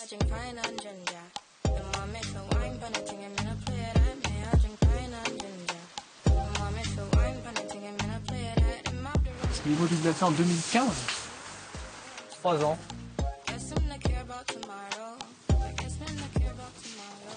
Bonjour Luc. Thomas. Vous allez bien? Bien, bien. Vous avez du mal à, à, à croire au panneau 2015. 2015 là. Ouais, c'est fou. Ça veut dire qu'en 2015, là, cette il y avait cette glace-là partout, là où on est, là, jusque, jusque là, ou jusqu'au panneau. Le glacier il a perdu 100 mètres depuis qu'il touchait en fait l'ancien l'ancien téléphérique, l'ancien télécabine, dont on voit le petit muret là en 86, il touchait là-bas. Là, là, il y a à peu près 100 mètres. Vous, ce réchauffement climatique, vous, vous le voyez à l'œil nu d'année en année, vous qui êtes là tout le temps ou pas? Alors en fait, oui, on, alors on parle beaucoup de réchauffement climatique et puis c'est le problème, c'est que c'est invisible. On parle d'énergie, de gaz à effet de serre, de, de- de température. Et on n'a pas l'impression, c'est sournois tout ça. Et en fait, le glacier, lui, il rend visible l'invisible. C'est-à-dire que lui, comme il répond aux températures, aux gaz à effet de serre et à l'énergie, eh bien, on voit nos glaciers diminuer et c'est un peu des systèmes d'alarme. et- C'est un marqueur. Quoi. Ah ouais. On va aller voir On va aller voir. Allez. Le glacier qui fond, ça fait disparaître ces joyaux que sont ces grottes de glace. Ça vous fait quoi? Ça vous émeut? Ça vous met en colère là, quand, quand vous êtes. euh, Voilà, à l'instant, d'abord, je trouve ça très beau. Mais. Non, c'est inquiétant. C'est un peu angoissant, quoi. Parfois, les choses sont dans nos sociétés un peu urbaines, un peu abstraites, pas forcément palpables. Et il faut venir dans des endroits comme ça pour se rendre compte que c'est pas une vue de l'esprit. Voilà. Vous dites à Thomas Soto, Hulot 2022, c'est une vue de l'esprit, c'est un fantasme de journaliste. Oui, ça intéresse que vous. Enfin, non, non, mais vraiment, je dis. Peut-être je- peut-être certains Français, peut-être aussi. Mais, vous voyez bien la. Et je la vous le dis, on me dit dans l'oreillette, il y a beaucoup de tweets qui demandent, il va faire Mais, quoi? mais euh, non, alors ce que je vais faire, c'est que je vais, je vais me mettre du côté de la société citoyenne, cette société discrète, invisible, euh, ces millions de bénévoles euh, qui essaient de construire la société de demain, euh, qui réfléchissent, qui agissent, et de voir ensemble comment on peut aussi faire émerger euh, un Donc modèle compatible. 2022, on l'exclut, c'est pas Mais- du tout votre question. Non, pas, pas- pas une seconde. Euh, Je disais tout à l'heure que ch- chaque jour qu'on passe, il est déterminant. Et donc, euh, franchement, euh, dans quel état serons-nous en 2022 Et là, ce qu'il faut, c'est que... c'est- que marrant, ces échéances. Euh, et on, a, on a besoin, là, tous les cinq ans, d'un moment d'illusion, puis après, paf, on retombe sur Terre.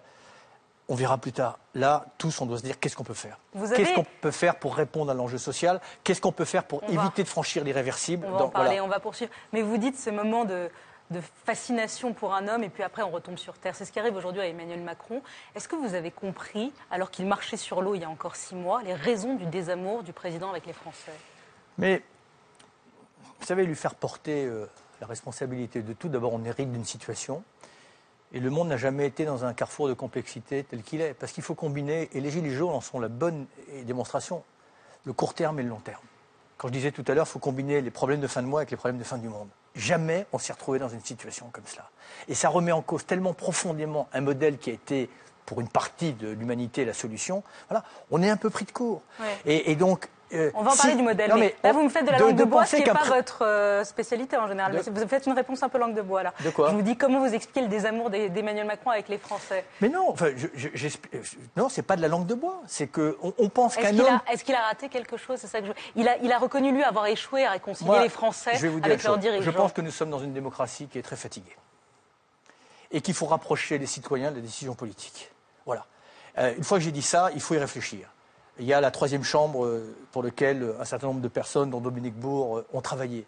Il y a la possibilité de faire en sorte que les citoyens, dans la démocratie participative, construisent, s'approprient les propriétés. Mais il faut travailler à cette affaire parce que nos institutions, nos démocraties ne sont pas adaptées à la précipitation du temps et aux enjeux universels et aux enjeux du long terme. Il y aura une autre échéance, mais on en parlera à la fin de, l'émission, c'est les européennes. Je vous demanderai ce que vous ferez. Euh, Nicolas Hulot, est-ce que vous interviendrez ou pas dans la campagne? À à quelle place? Mais on y reviendra à la fin de euh, l'émission, si vous le voulez bien. Euh, parce que d'abord et avant tout, vous avez lâché en démissionnant un réquisitoire sévère contre notre société qui n'est pas capable de changer véritablement pour éviter la catastrophe. Vous avez dit, je vous cite, les petits pas ne suffisent pas, il faut une véritable révolution. Vous avez dit qu'il y avait une impasse, une contradiction entre la société capitaliste régie par le marché et l'urgence écologique. Vous avez dit ça, et puis vous vous êtes tu pendant trois mois. Alors ce soir, il nous semblait important d'y revenir avec trois invités que je vous présente tout de suite. C'est le grand débat.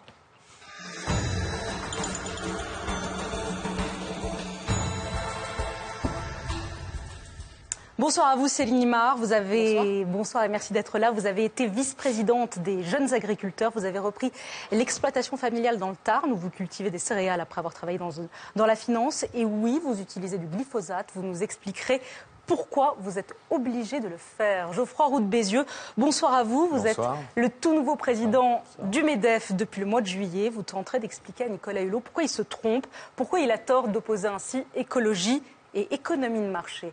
Alain Finkielkraut, bonsoir à vous. Vous êtes philosophe. Vous avez publié euh, en cette rentrée ce livre-là, Des animaux et des hommes, chez Stock, où vous racontez votre récente conversion à l'écologie et à la défense des animaux, mais avec des nuances. Vous nous direz lesquelles. Commencez pas à bouger la tête. Non, parce que c'est pas récent. D'accord. Alors, on, va- on- on- on y reviendra. Faut pas bouger la tête. Mais d'abord, si vous le voulez bien, la parole aux femmes, Alain Finkielkraut. Absolument. Parlons de ce que nous mangeons tous les jours, de ce que vous produisez, Céline Imard. Parlons d'agriculture. Quand vous étiez encore ministre, Nicolas Hulot, le gouvernement a décidé d'interdire le glyphosate. euh, D'ici trois ans, sans pour autant l'inscrire dans la loi. Ce qui a posé beaucoup de questions à beaucoup, et à beaucoup, même parmi la, la République En Marche. Écoutez Barbara Pompili. La présidente de la FNSEA a dit tout net très récemment en trois ans, c'est impossible. On risque d'avoir certaines filières qui vont nous dire, en fait, qui vont passer les trois ans à essayer de démontrer pourquoi c'est pas possible. Et moi, j'ai peur que du coup, dans trois ans, la promesse du président de la République qui dit de toute façon, dans trois ans, c'est fini, eh ben, on n'arrive pas à la tenir. Céline Imard, vous avez donc une exploitation céréalière entre Toulouse et Castres. Vous utilisez du glyphosate. Qu'est-ce que vous avez à dire ce soir à Nicolas Hulot? Bah, D'abord, c'est une interrogation euh, sur la notion de transition. On a parlé de beaucoup d'enjeux environnementaux, de santé publique. Euh, on a évoqué le moteur thermique. euh, il y a les pollutions en particules fines. Je crois dans l'Union européenne, ça fait 500 000 morts. En France, 50 000 décès prématurés. Il n'y a pas de transition pour que les citoyens, les industries puissent s'adapter.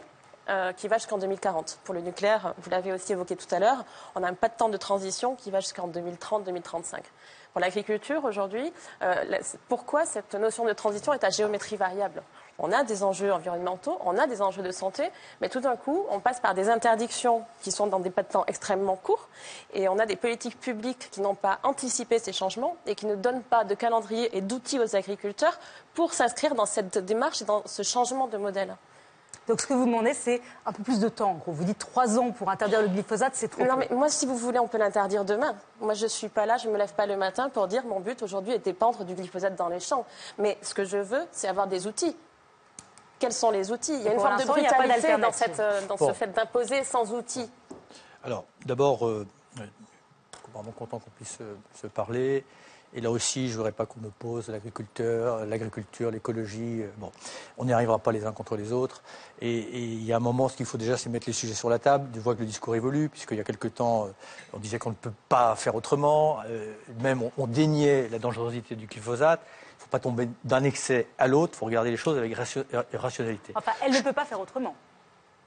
Euh, C'est ça. pardon- pardon, enfin, ne me dites pas que, vous- que- enfin, vous ne faites- pouvez pas faire autrement peut-être demain matin. Enfin, il y a des pratiques agricoles aujourd'hui et qui se développent de plus en plus qui n'utilisent pas euh, du glyphosate. Bon, donc qu'on ne puisse pas le faire, c'était la grande différence entre ceux qui, dans des effets de tribune, voulaient l'interdire du jour au lendemain, dont je n'ai pas fait partie, ceux qui s'apprêtaient au niveau européen, sans autre prescription, à le, le réautoriser pour 10 ou 15 ans, comme on l'avait déjà fait, parce que, à force de repousser, c'est pour ça qu'on est dans une forme euh, d'urgence. Donc il y a un moment ou un autre, la transition, il, fallait trois, il faut trois principes que, que je souhaitais euh, mettre en œuvre, je n'ai pas réussi à le faire surtout. De la prévisibilité. C'est-à-dire que les voitures, vous avez raison, j'ai dit 2040, plus de véhicules Ouais, il y a des choses qui sont plus ou moins urgentes. De la progressivité et de l'irréversibilité. Ce qu'il faut là, on a mis trois ans. Le président a sorti ça en disant s'il y a quelques impasses, on verra. Mais pour y arriver, il faut dans la seconde où on dit ça, donner des moyens à nos agences d'évaluer les alternatives. Ça, c'est très important parce que j'ai encore eu des, des- des- des représentants, pardon, et je voulais juste après, de, de start-up, me dire qu'ils ont contacté par exemple l'ANSES et qu'ils n'ont pas eu de réponse. Donc il faut, il faut maintenant mettre euh, les, moyens. Les outils en œuvre et les moyens, ils n'ont jamais été mis. Il y a eu des politiques publiques qui ont été dans un modèle. Aujourd'hui, la transition pour changer de modèle, elle n'y est pas. Vous dites qu'il y a des pratiques qui sont là. Il y a des pratiques, effectivement, qui n'utilisent pas de glyphosate, mais qui ont recours à d'autres choses. Aujourd'hui, qui ont recours à plus de travail du sol, à plus de main-d'œuvre. Voilà, euh, c'est aussi, il faut prendre en compte les enjeux de l'érosion des sols, euh, la gestion des couverts intermédiaires, dans lequel le glyphosate, à très faible dose et utilisé avec des pratiques les plus raisonnées possibles, peut avoir un intérêt pour lutter justement contre l'érosion des sols et contre le changement climatique. Voilà, il y a des choses comme ça. Mais il y a quand même une, hypocrisie dans tout ça. C'est qu'aujourd'hui, euh, on parle de la dangerosité, de l'immédiateté, de l'urgence d'aller vers euh, finalement une agriculture sans pesticides. Alors soit, moi je veux bien l'entendre, mais il y a quand même... Voilà, je vais juste vous, soumettre un exemple qui est extrêmement concret, euh, qui est celui d'un pesticide qui s'appelle le diméthoate, qui a été utilisé notamment pendant plusieurs années sur, sur les vergers et sur les cerisiers. C'était une mouche, une mouche, une drosophile Suzuki qui arrive d'Asie, qui est parce qu'avec tous les échanges internationaux, on a de plus en plus d'insectes qui arrivent. Et on a euh, ce pesticide qui est le seul disponible pour lutter contre cette mouche qui pond des larves et qui rend euh, les fruits à queue, sans goût, etc. Invendable. Bon, du jour au lendemain, la France, et la France de manière unilatérale et seule en Europe, interdit ce pesticide parce que c'est un perturbateur endocrinien. On veut bien l'entendre. Sauf que aujourd'hui, les grossistes, quand ils se rendent sur les marchés, que ce soit par exemple à Perpignan ou ailleurs, ils achètent les cerises espagnoles ou italiennes que les agriculteurs espagnols ou italiens produisent avec du diméthoate. Conséquence, il y a quand même euh, les agriculteurs français qui ont dû tronçonner à peu près 40% des arbres et des cerisiers en France. Donc ils se retrouvent, eux, euh, enfin nous, dans la mouise et dans la panade parce qu'on n'a pas d'outil de remplacement. Les Français continuent allègrement à manger des cerises importées au diméthoate. Alors là, le principe de précaution où les écologistes, on ne vous entend pas hurler. Là, il n'y a rien du tout. Et puis, alors, ce qui est encore plus fort, c'est qu'au mois de juin, le gouvernement français autorise un contingent d'importation de cerises turques. Voilà. Pour pallier Alors, euh, qu'est-ce en que vous fait, aux besoins. Je, je pense que la, la question est vraiment voyez, très concrète sur cette C'est cerise. très concret. oui. C'est très, très concret et ça montre aussi que quand l'Europe euh, prend un certain nombre de normes ou de mesures, ça vaut dans tous les domaines, il faut qu'elle s'en protège. Euh, ça- ça- c'est- C'était l'une des raisons pour laquelle j'étais opposé euh, avec d'autres au CETA en l'état, et là je pense qu'avec le monde agricole on peut se, se retrouver. C'est que par exemple au Canada vous avez 46 molécules qui sont euh, autorisées, qui sont interdites en France. Bon, donc là il y a un problème de cohérence.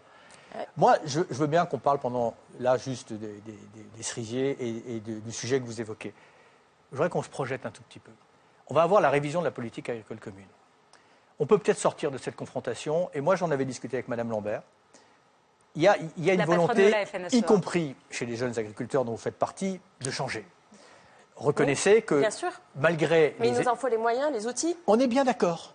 Et malgré toutes les promesses jusqu'à présent, on n'a jamais utilisé autant de pesticides. Mais moi, je ne jette pas l'anathème. D'abord, voilà, on va avoir la révision de la PAC. Il y a un alignement de planète pour transformer le modèle alimentaire et agricole français. Mais on ne le fera pas les uns contre les autres.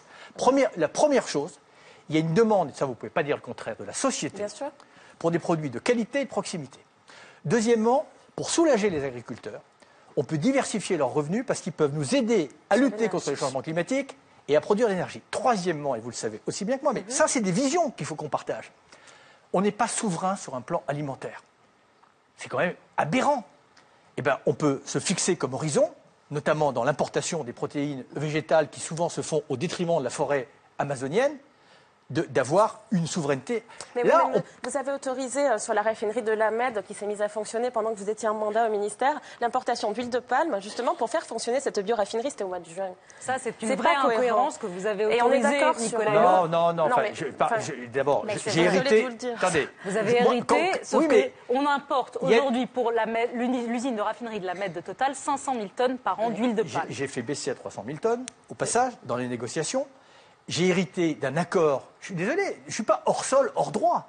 Vous avez beau être ministre, vous ne pouvez pas prendre des décisions, mettre 500 personnes au chômage alors qu'il y avait un deal passé pour préserver les emplois à partir du moment où ils changeaient cette raffinerie. Moi, ce qui m'a intéressé, c'est qu'après, au niveau européen, là, j'ai obtenu avec des partenaires européens la programmation de la fin de l'importation des huiles de palme. Ça, c'est beaucoup plus structurant. Mais vous savez, un ministre, il ne peut pas s'affranchir du droit non plus. J'ai hérité de situations. J'ai fait. On va, on va pas en parler ici. Enfin, le grand contournement ouest, qui est une bêtise écologique, sur un plan juridique, il y a un moment ou un autre, j'étais coincé. D'abord parce qu'il y avait des élus locaux qui étaient pour. Et Paris ne décide pas tout. Et c'est là aussi, on a une société qui doit. Moi, j'étais en permanence sous des injonctions contradictoires.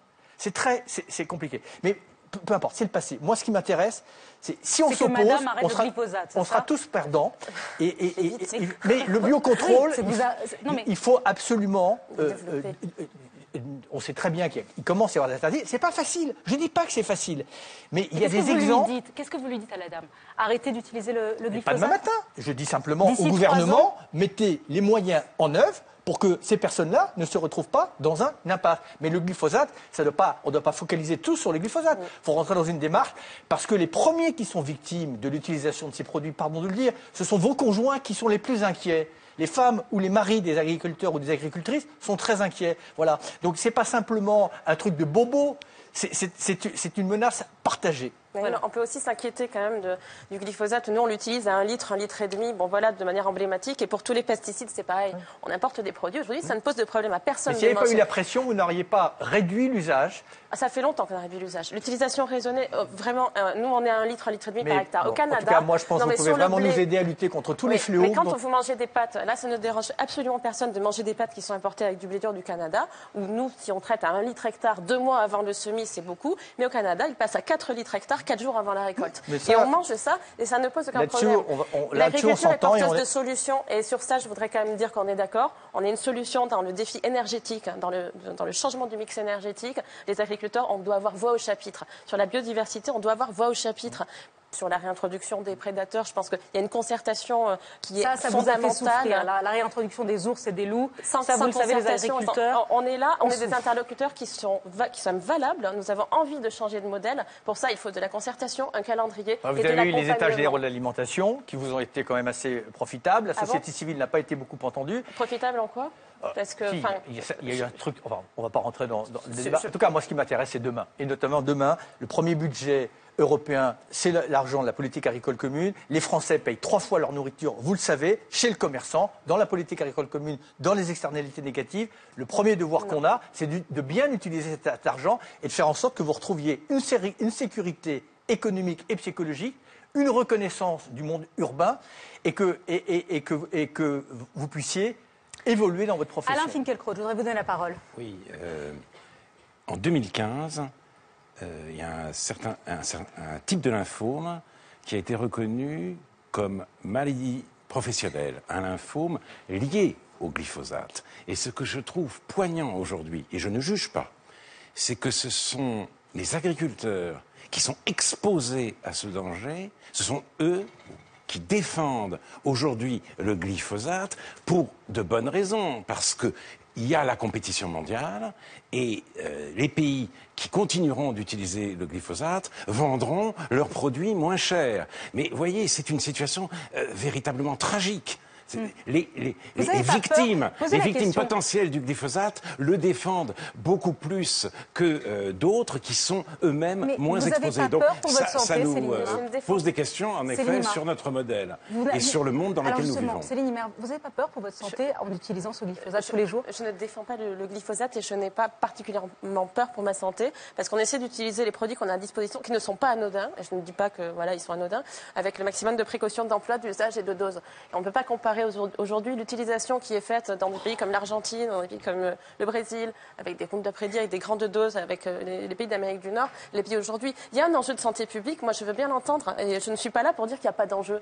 Je suis simplement là pour dire qu'il faut un minimum de cohérence et d'accompagnement dans les politiques publiques parce que sinon, tout ça, euh, les interdictions brutales, ça va conduire simplement à délocaliser l'agriculture et à faire vrai. crever les paysans Mais français. en l'occurrence, elle n'était pas brutale, puisqu'en euh, euh, Nicolas Hulot avait demandé un délai de trois ans. Et il est vrai que quand on entendait des hommes politiques la demander pour maintenant, c'est comme s'ils voulaient eux-mêmes la ruine de l'agriculture. Et Geoffroy ça, c'était terrible à entendre. Geoffroy Roux de Bézieux, vous êtes donc le patron des patrons depuis juillet dernier. Quand vous avez entendu. Porte-parole des patrons. Porte-parole des patrons. Quand vous avez entendu Nicolas Hulot dire qu'il y avait une incompatibilité d'intérêts entre l'économie, le libéralisme que vous défendez et l'écologie, est-ce que vous avez bondi? Est-ce que vous avez dit il n'a pas, il a pas raison? Je vais lui expliquer pourquoi. Vous êtes un homme de conviction, donc j'ai envie de vous convaincre qu'on peut faire rimer écologie et économie. Vous avez dit tout à l'heure, il ne faut pas opposer, euh, opposer, pardon, l'économie et le social, il ne faut pas opposer, opposer écologie et économie. Ah non, mais ça, je ne l'ai jamais dit. Euh, Une bon, économie je- qui est basée sur une croissance infinie dans un monde fini, non. Ça, c'est clair. Alors, juste d'abord pour vous dire une chose, c'est que les patrons français, ou en tout cas dans la très grande majorité, ne sont pas climato-sceptiques. Ils ont compris que c'est pas une bronchite. Euh, C'est un cancer, je ne sais pas s'il est en phase terminale, j'espère pas. Et ils veulent apporter des solutions. Et le message, que je suis venu porter ce soir à Nicolas Hulot et aux gens qui nous regardent, c'est que ce sont les entreprises qui ont la solution. Alors, j'ai amené quelques chiffres, je ne vais pas être trop long, mais entre 1995 et 2015, les entreprises françaises ont baissé leurs émissions de carbone de 20%. Et pour autant, l'ensemble de l'empreinte carbone du pays industriel, c'est plus 11. Pourquoi? Parce que dans le même temps, les importations, les produits importés, les émissions de carbone ont cru de 87%. Ça veut dire quoi? Ça veut dire que quand on produit en France avec des standards de qualité, et vous le savez, les entreprises françaises, c'est les meilleures en Europe avec la Suède, ben, si on n'est pas compétitif, et c'est toute la contradiction qu'on gère ensemble, on prend des produits importés qui sont fabriqués dans des pays, vous l'avez montré dans votre reportage sur le Brésil, avec des standards qui ne sont pas les mêmes. Et donc notre rôle, le rôle du MEDEF, le rôle des patrons français, c'est d'essayer de plaider pour que ces standards soient des standards mondiaux, en Europe d'abord, et dans le reste du monde. Nicolas Hulot. Et un dernier point, pardon, juste pour Bah, finir, sur la taxe carbone. Euh, je vais peut-être vous surprendre, hein, c'est rare qu'un patron du MEDEF dise qu'il est favorable à un principe de taxe. Moi, je suis favorable à la taxe carbone. Vous savez que les entreprises payent à peu près 40%, puisqu'on connaît le, le prix de l'essence, le prix du diesel, mais on ne connaît pas le reste. Mais il faut deux choses, vous l'avez vous l'avez dit, il faut que ça soit prévisible, il faut que ça soit au niveau européen, et la troisième chose, et c'est tout le défaut du système, il faut quand on met un euro de taxe supplémentaire, sur les entreprises comme sur les ménages, on enlève un euro de taxe. On est un pays qui taxe à 45% la richesse, on les reporte. Le on est champion du monde. Il n'y a pas qu'en foot. Il faut qu'on fasse une baisse de taxes en même temps. Sinon, ça ne marche pas. Nicolas Sinon, ça ne marche parce que pas. Je vois le temps tourner, on a tellement de choses à dire. Mais bon, déjà, il y a un truc sur lequel on peut se rejoindre. Ces inégalités dont vous souffrez, puisqu'on fait faire des efforts aux, aux acteurs économiques, aux agriculteurs, puis d'autres s'en exonèrent et franchissent les frontières. Il y a un moment ou un autre, il faut que l'Europe se protège. Est-ce que vous êtes par exemple pour l'idée qui a été portée à un moment qu'on est aux portes de l'Europe, une écluse fiscale pour ceux qui ne respectent pas euh, les, les mêmes normes? Ça peut se regarder à partir du moment où c'est au niveau des 27. Parce que tout le problème, c'est qu'on a sens en France à vouloir être les premiers et les meilleurs et qu'on ne regarde pas ce qui se passe ailleurs. Le- Sur le- la taxe carbone, c'est un bon exemple. hein. On a des échéances européennes. Il y a beaucoup de choses qui se jouent au niveau européen pour des raisons euh, d'équité, etc. C'est pour ça que les échéances européennes, alors au-delà de la, réforme de la politique agricole commune, qui est un moment clé, bien entendu, mais là, on va, j'espère, partager une vision, une ambition euh, sur- au niveau européen. Et c'est vrai que euh, j'espère qu'on ne va pas louper cette échéance, euh, parce qu'on a besoin de l'Europe plein de raisons, mais notamment si on veut réussir la transition écologique, la transition énergétique, la transition agricole et la transition écologique. Moi, je n'oppose pas du tout l'économie et l'écologie, bien au contraire. J'ai tenté de le réconcilier. J'avais en Vous charge. avez dit qu'il faut une révolution du Je dis simplement économique. une économie qui épuise les ressources. Euh, Parce que le modèle économique, il s'est, comment dire, constitué au fil du temps sur l'exploitation des ressources naturelles et des matières premières. Chacun peut comprendre, sans être prix Nobel d'économie, que. Ce que je ne suis pas. Et moi non plus, qu'à un moment ou à un autre, euh, les, les ressources qui ne sont encore une Mais- fois pas infinies vont s'épuiser. Ça Donc, sera un point d'accord entre nous. Mais là où peut-être on n'est pas d'accord, en tant que vous allez me répondre, c'est que ce sont les entreprises qui ont la solution et ce sont les, les technologies.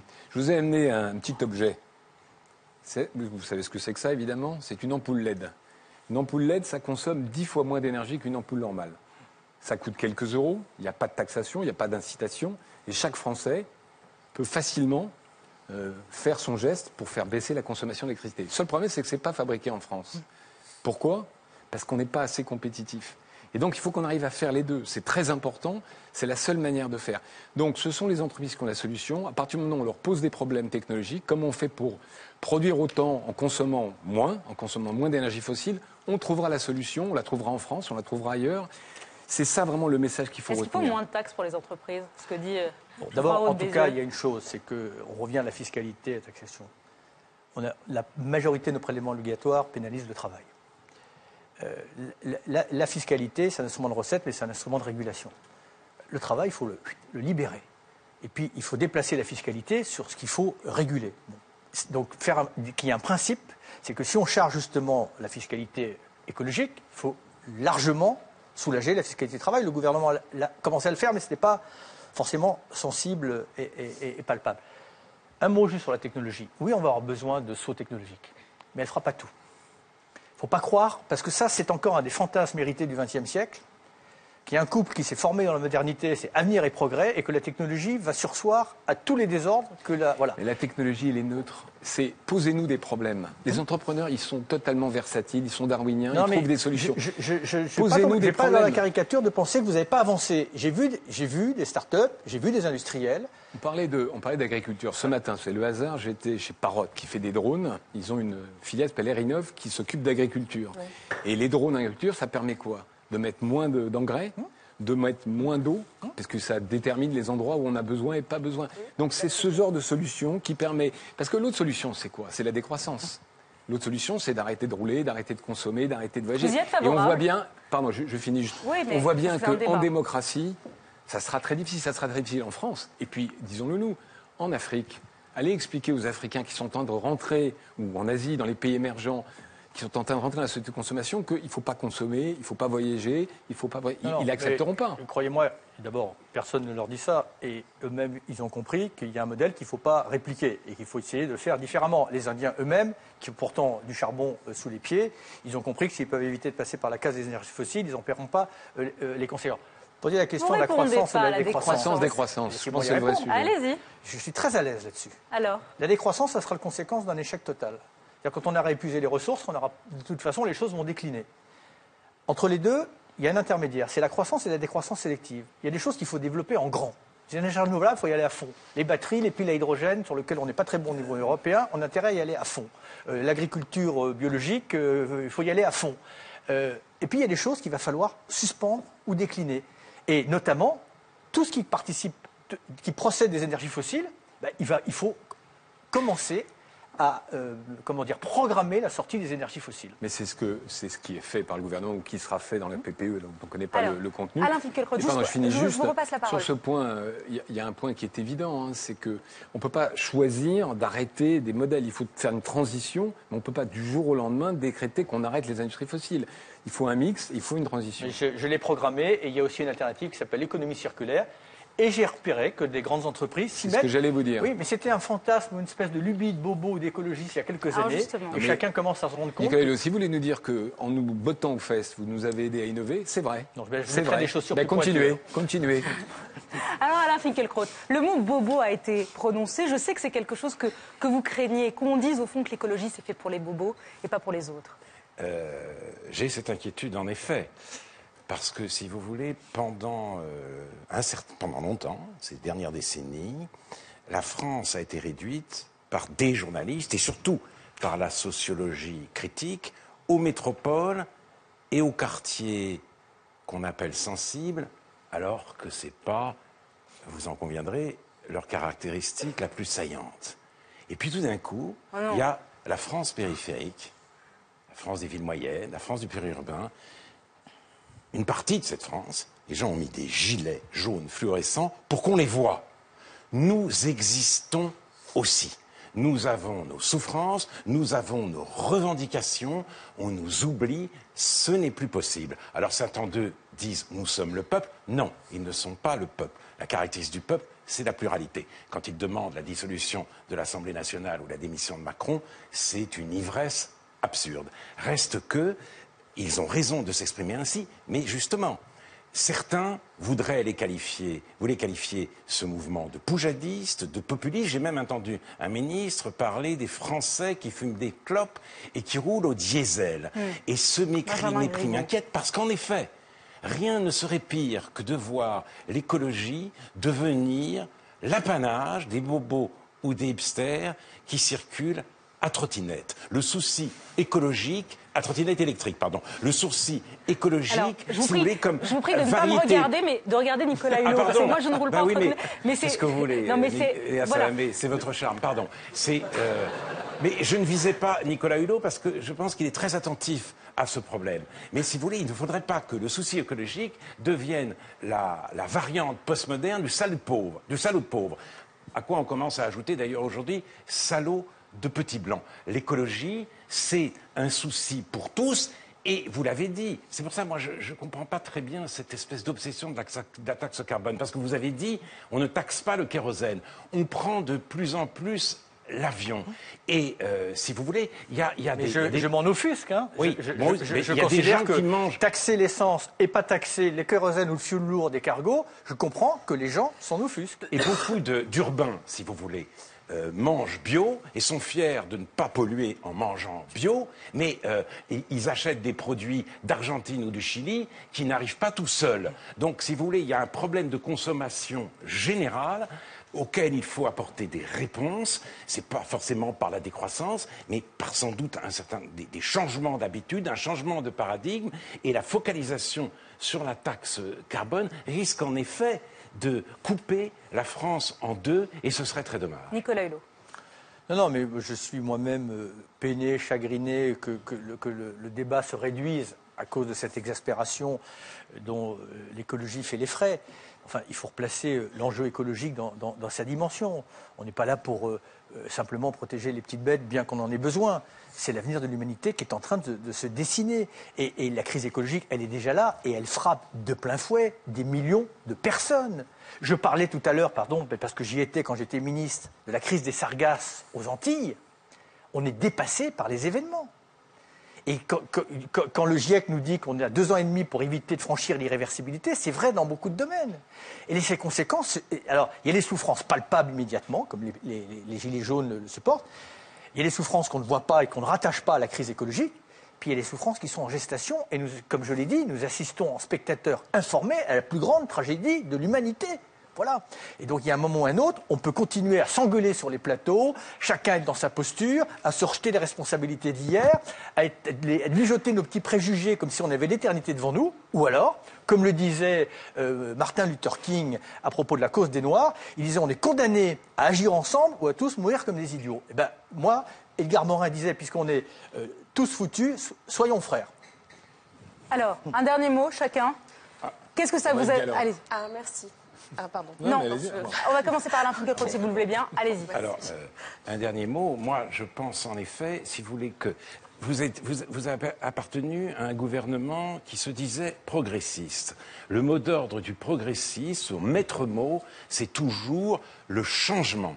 Or, il me semble en effet qu'un nouveau paradigme s'impose, non plus changer le monde ou changer la vie, mais sauver la terre, sauver le, sauver le vivant, puisqu'on a appris que 60% des espèces sauvages avaient disparu depuis 44 ans, et les éléphants nous importent, non pas simplement par les services qu'ils pourraient nous rendre, mais pour eux-mêmes, et aussi, je crois, sauver la beauté du monde. Et mon regret, c'est que l'écologie ne parle pas assez de la beauté. Il y a tout- toute une parole poétique, si vous voulez, qui importe. Le regard technique du monde, ça fait de la forêt une usine à bois. Non, la forêt est une forêt, et c'est un poète qui a dit, et il vous rejoint, nous sommes plus, René Char, nous sommes plus près du sinistre que le tocsin lui-même. Mais donc, il y a là une nécessité absolu pour, euh, pour euh, nous tous aujourd'hui, mais ce n'est pas avec des mots d'ordre progressistes creux qu'on s'approche d'une véritable prise de conscience. Puisque vous citez René Char, et je trouve que cette phrase aussi va bien à notre époque, il dit l'essentiel est en permanence menacé par l'insignifiant. Je pense que ça vaut réflexion. Allez, Geoffroy Roux de Bézieux et puis Céline Mar. Non, moi, je ne vais pas citer René Char. Je... Moi, j'admire Nicolas Hulot parce qu'il a une forme de conviction, d'honnêteté. Mais il y a aussi un principe de réalité. Et prendre ses responsabilités, c'est mélanger ses rêves avec le possible. Et donc, de temps en temps, j'ai l'impression que. et je ne remets pas du tout en cause. Enfin, je partage vraiment cette idée qu'on est dans une phase très très grave de l'humanité, mais aussi des solutions qui soient pratiques et acceptables par les, par les gens. En démocratie, il faut emmener les gens avec soi. Moi, j'essaie d'emmener les entreprises dans cette transition. Il faut que vous emmeniez tout le monde, parce que sinon, ça ne marchera pas. Mais je ne sais pas comment faire, et je, je le- je le reconnais. Si nous avions du temps, On n'a pas. je serais hyper optimiste. Parce que je pense qu'on a été très loin dans l'excès et que les choses vont revenir. On n'a plus le temps. C'est tout, le problème quand on me dit qu'il faut de la progressivité. J'adorerais vous donner 10 ans pour ceci. Enfin, vous donner, c'est pas moi qui. Voilà. Mais vous voyez bien ce qu'on vient de nous dire. Il y a 30 ans, on nous disait on a 30 ans pour agir. Là, le dernier rapport du GIEC, au point d'ailleurs que ça paraît tellement insensé que c'est passé par perte et profit, on a deux ans et demi. Donc, pour ça, on m'a dit, vous vous accommodez pas des petits pas, mais vous devriez être ravi. Oui, je, serais content. Mais a- les, les phénomènes qu'on essaie de combattre, vous croyez qu'ils font des petits pas? Eux, c'est l'emballement absolu. Voilà. Céline Imard, d'un mot. Moi, je finirai juste sur une remarque et une citation aussi, ce qui ne sera pas de René Char. La remarque, vous avez dit que le consommateur payait la PAC trois fois. Moi, je vais vous le dire qu'on on lui redonne trois fois la PAC. Un, parce que la PAC, elle a permis de permettre aux gens de manger à des prix bas et à des prix accessibles. Et elle a permis de donner dans les assiettes des gens une alimentation euh, ré- réelle, diversifiée.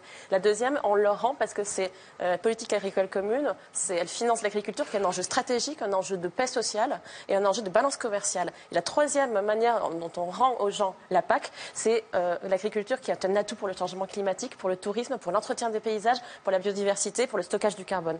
Et juste une citation pour euh, finir, c'est pas- c'était pas sur la PAC, mais c'était de dire aujourd'hui, au lieu d'être dans la stigmatisation des pratiques agricoles, il faut redonner de la confiance au monde agricole. Et je finirai par une citation d'un professeur à l'université Clermont-Auvergne qui s'appelle Bertrand Val- Valiorgue et qui dit Une société qui se retourne contre ses agriculteurs n'a aucun avenir. Inspiré évidemment des pages de Fernand Brodel, un historien que vous devez connaître mieux que moi. Et une société, les fondements de la société et de son avenir, c'est quand même l'agriculture. Il faut, il faut jamais oublier ça. Et des décisions trop brutales, elles peuvent mener à une faillite, à une délocalisation de notre agriculture. Gardez-le toujours à l'esprit, s'il vous plaît. Je, je le garde et vous ne trouverez jamais dans mon propos une stigmatisation directe. D'abord parce que ce n'est pas dans mon logiciel, parce que je sais que les choses ne sont jamais blancs ou noirs. Et, j'ai encore une fois conscience qu'on n'y arrivera pas d'une manière frontale. Euh, et que cet argent de la PAC qu'il faut conserver, mais essayons de le conditionner à pouvoir remplir les missions qui sont les vôtres et que Bien. vous aspirez à remplir, et notamment la protection de la biodiversité. Merci à tous les trois d'avoir participé. Oui, vous êtes déçus, mais c'est comme ça. Le temps presse, c'est la vie. Il n'a pas parlé des animaux. Il n'a pas parlé des animaux. parler d'agriculture, d'élevage industriel. Mais vous reviendrez en parler. l'agriculture, c'est pas un tout. Il Je y a sais. une, un- Je sais une bien, bataille on entre peut le lire l'élevage dans le fermier et l'élevage industriel. Et il faudrait que l'élevage fermier l'emporte. Merci Alain Foucault-Craude, merci Geoffroy Roux Bézieux et merci à vous Céline Imard. Je vous laisse partir avant le sondage final, savoir si vous avez été ou non convaincant ce soir Nicolas Hulot. Un dernier témoignage, une invitée surprise, un appel.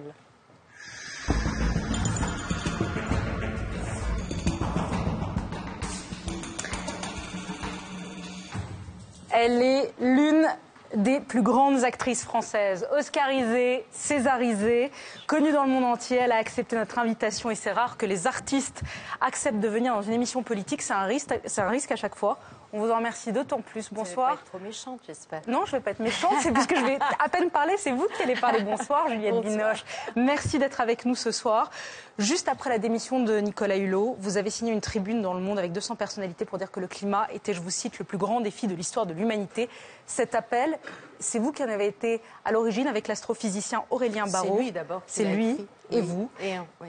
En quoi la démission de Nicolas Hulot a été un détonateur? Parce qu'elle nous fait comprendre conscience. Euh, il ne fait pas joujou euh, avec, euh, avec euh, ce qui est en train de se passer.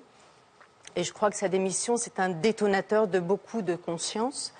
Évidemment, c'était latent et on a, on a tous envie de, faire quelque chose, mais le fait qu'il ait baissé les bras parce qu'il ne pouvait pas avancer, nous, nous, a fait baisser les bras également. Et là, je vous assure que les manches sont en train de se remonter parce que le sentiment qu'on a, c'est qu'il est tout seul.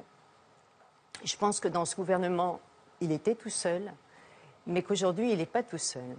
Et hier non plus, il n'était pas tout seul, mais je pense qu'aujourd'hui, il faut vraiment agir parce qu'il y a une, urgence telle. Euh, on ne peut plus être patient, on ne peut plus euh, euh, rester dans son canapé à regarder la télévision. Il faut aller dans la rue, dire, crier, chanter, faire tout ce qu'on peut, mais agir. Est-ce que vous n'avez pas peur que ces appels des personnalités comme vous, des actrices, soient contre-productifs et qu'au fond, au fond, on se dise c'est encore les nantis, les bobos qui nous donnent des leçons de morale? Alors moi, je suis pas née bobo.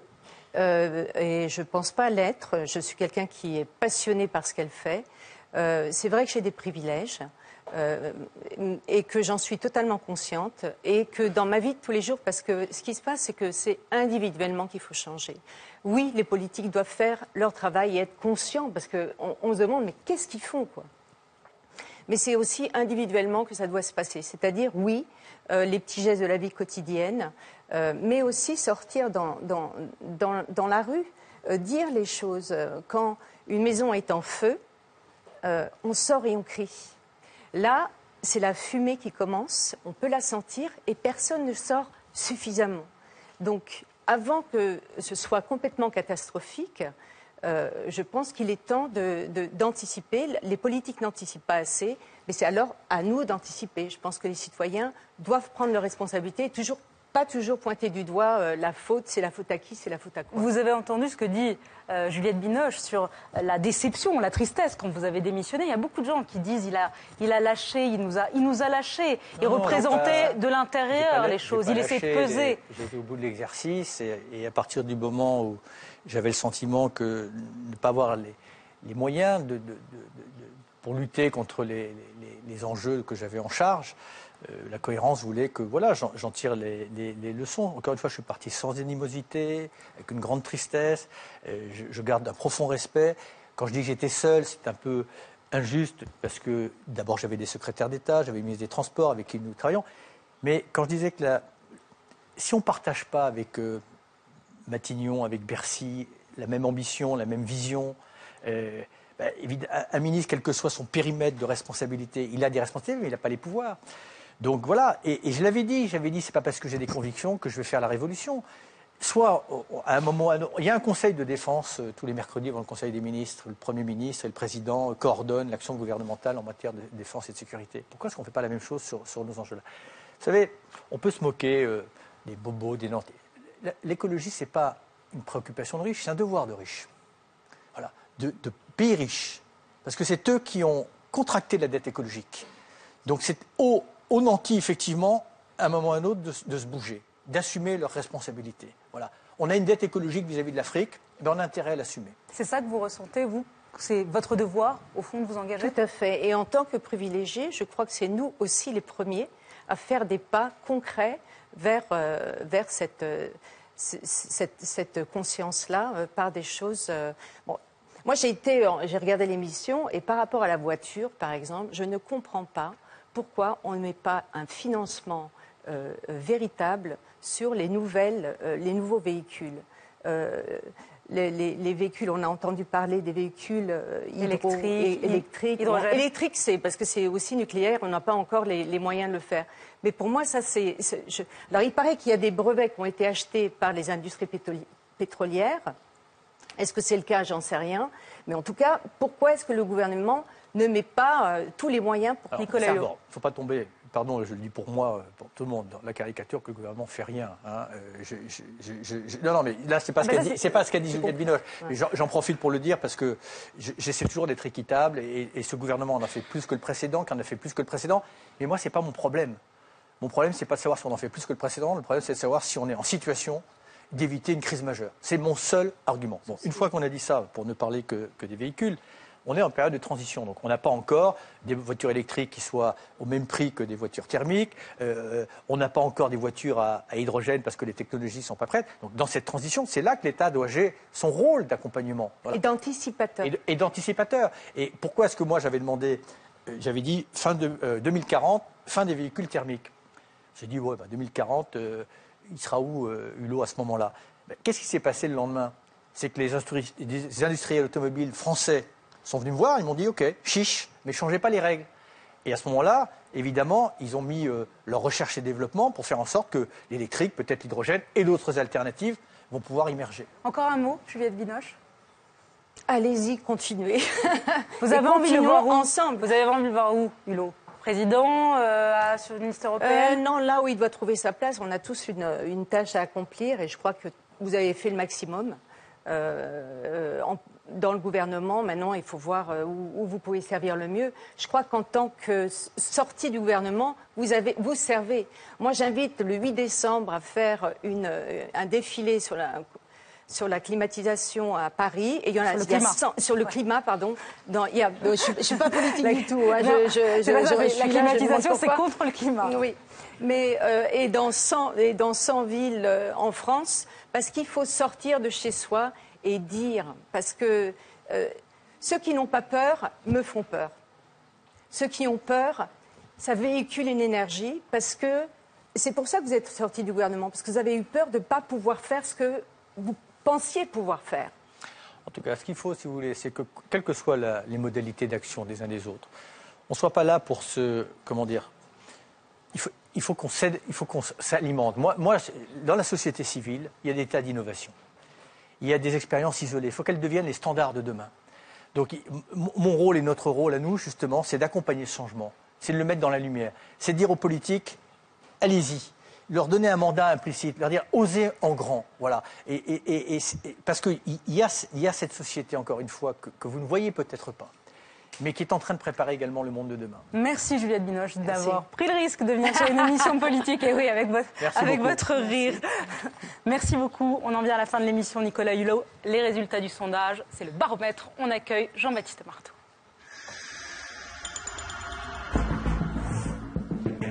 Tournez-vous. Voilà, et bonsoir à vous, Jean-Baptiste. Bonsoir Léa, bonsoir Nicolas Hulot. Avant de nous donner le verdict, le sondage final, de nous dire si les Français ont trouvé ou non Nicolas Hulot, euh, j'allais dire populaire, Convaincant. populaire vous l'êtes, vous êtes le numéro un, mais en tout cas convaincant ce soir. Dites-nous avec euh, notre partenaire de l'imprévu, comment ont réagi les réseaux sociaux ce soir? Est-ce qu'il y a beaucoup de réactions? Déjà, il y a énormément de messages sur Internet, Nicolas Hulot. Vous laissez vraiment pas indifférent, ça c'est clair, avec des réactions parfois virulentes, hein, d'ailleurs des vrais débats entre téléspectateurs, et ça se partage, on va dire, en trois catégories. Il y a d'un côté ceux qui se sentent presque orphelins, qui sont euh, ouf soulagés de vous revoir ce soir. On prend l'exemple de Théophile qui dit ouf, euh, le boss revient ce soir. Merci Nicolas Hulot. Il y a deuxième type de commentaires, c'est des téléspectateurs qui trouvent clairement que vous avez quitté le navire en pleine tempête et presque que vous n'êtes plus légitime pour parler d'écologie. C'est parfois dur. Euh, Shabada qui dit plus facile de démissionner que de se battre. Il est lâche ce Hulot, pas écolo.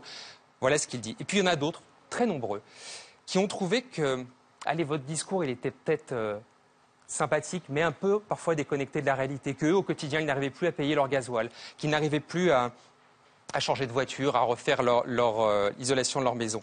Euh, reprenons ce tweet par exemple. Est-ce qu'il n'en fait pas un peu trop la hulot en disant qu'il n'arrive pas à dormir la nuit La planète n'a pas besoin de lui pour continuer à vivre. Son catastrophisme alarmiste devient insupportable.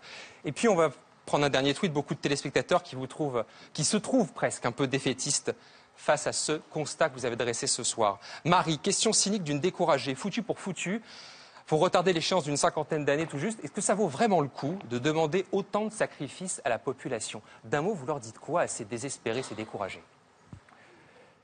C'est difficile hein, de répondre parce qu'il y, y a effectivement euh, du désespoir, il y a de la colère, il y a de l'amertume, il y a de la compréhension. Donc, dans, dans ces moments-là, tous les mots qu'on peut prononcer euh, passent au-dessus des têtes. Euh, quand on dit que quand je démissionne, c'est une forme de lâcheté, bon, d'abord, c'était évidemment très blessant, mais enfin, quand vous avez consacré 30 ans de votre existence à faire en sorte qu'on ne soit pas dans cette situation, bon, c'est le genre de choses qui, effectivement, vous fait pas très plaisir. Mais voilà, si les gens le, le reçoivent et le perçoivent comme ça, très bien. Moi, je pense que la lâcheté, c'était de, de- de continuer à être au gouvernement et, et de participer à une mystification et de faire croire que parce que j'y étais, tout allait s'arranger. J'ai essayé. J'ai essayé, alors que très sincèrement, je l'ai dit, pardon d'expression, mais ça m'emmerdait d'être ministre. Mais j'y suis allé parce que j'étais en mission. Et puis, ça fait 30 ans que je, je- je- je sa- sacrifie le parti. Alors, il y a des fois, je dors très bien. Mais quand je dors très bien, c'est parce que je suis dans, dans une forme, euh, comment dire, là, pour le coup, j'occulte la réalité. Pour Je l'ai dit, tout à l'heure, qui est détenteur d'une réalité euh, globale? Chacun vit sa réalité, et je le respecte. Mais la réalité la- de, de la situation de la planète, la réalité euh, des, des- des déplacés climatiques que j'ai vus pendant des dizaines d'années, la réalité de l'effondrement de la biodiversité dont on n'a pas eu le temps de parler ce soir et dont, pardon de le dire, mais ça n'a pas l'air d'empêcher tout le monde de dormir pour le coup. Euh, voilà, cette réalité-là, je la connais bien. La réalité des exclus dans le monde qui maintenant ont vu sur les inclus et qui, euh, à un moment ou à un autre, euh, vont légitimement peut-être euh, se réveiller, je la connais aussi. Voilà. Mais je connais aussi une autre réalité, c'est que le paradoxe, c'est que jamais l'humanité n'a été aussi puissante, jamais elle a été aussi vulnérable, et que si on avait une volonté, une intelligence collective, et qu'on arrivait plutôt que de s'invectiver comme on vient de le faire par un tweet, parce que c'est très facile, et qu'on arrivait plutôt à additionner nos intelligences, on pourrait tous faire un saut qualitatif. Voilà. Alors justement, L'engueulez pas, parce que c'est lui, il est lui. Moi, je fais que relayer ce qu'on dit Il avait qu'à pas, Il avait qu'à pas être là. Mais on vous sent du cas euh, combatif. Non, mais il est, il est juste là pour apporter les tweets. Euh, C'est pas, pas lui qui les écrit. Alors, Il y a pas mal de personnes également qui se demandent, Nicolas Hulot, ce que vous allez faire maintenant. Juliette Village vous l'a, vous l'a demandé ce soir. Alors, La question qu'on l'a posée le plus, bon, exemple Isabelle, c'est est-ce qu'il se sent prêt pour un destin national, Léa? Mais ça. Euh, j'y ai répondu. Voilà. j'y ai- Oui. j'y ai- j'y ai répondu d'abord. euh, Donc- non, non, et c'est même pas la question parce que encore une fois, un homme, une femme euh, ne changera rien si justement la société ne se réconcilie pas. Voilà, on ne n'y arrivera pas les uns contre les autres. On n'y arrivera pas avec les anathèmes. On n'y arrivera pas. Voilà. Donc c'est pas une question d'homme. J'ai été ministre. euh, on peut au moins m'accorder des convictions à défaut de m'accorder autre chose. Ça n'a pas changé grand chose. Alors peut-être que le sondage va vous faire changer d'avis. justement, on a posé deux questions aux téléspectateurs ce soir. La première, souhaitez-vous que Nicolas Hulot mène une liste aux, élections européennes? Eh bien là, quand on voit la défiance euh, généralement qu'ont les responsables politiques, c'est un oui franc et massif des téléspectateurs. 58% de nos téléspectateurs souhaitent que vous conduisiez une liste aux européennes. Ça monte jusqu'à 73% chez les sympathisants du Parti socialiste. C'est la question posée par Ipsos Sopra Steria. Bon, est-ce que vous pouvez résister à cette envie? Mais oui, c'est c'est pas la.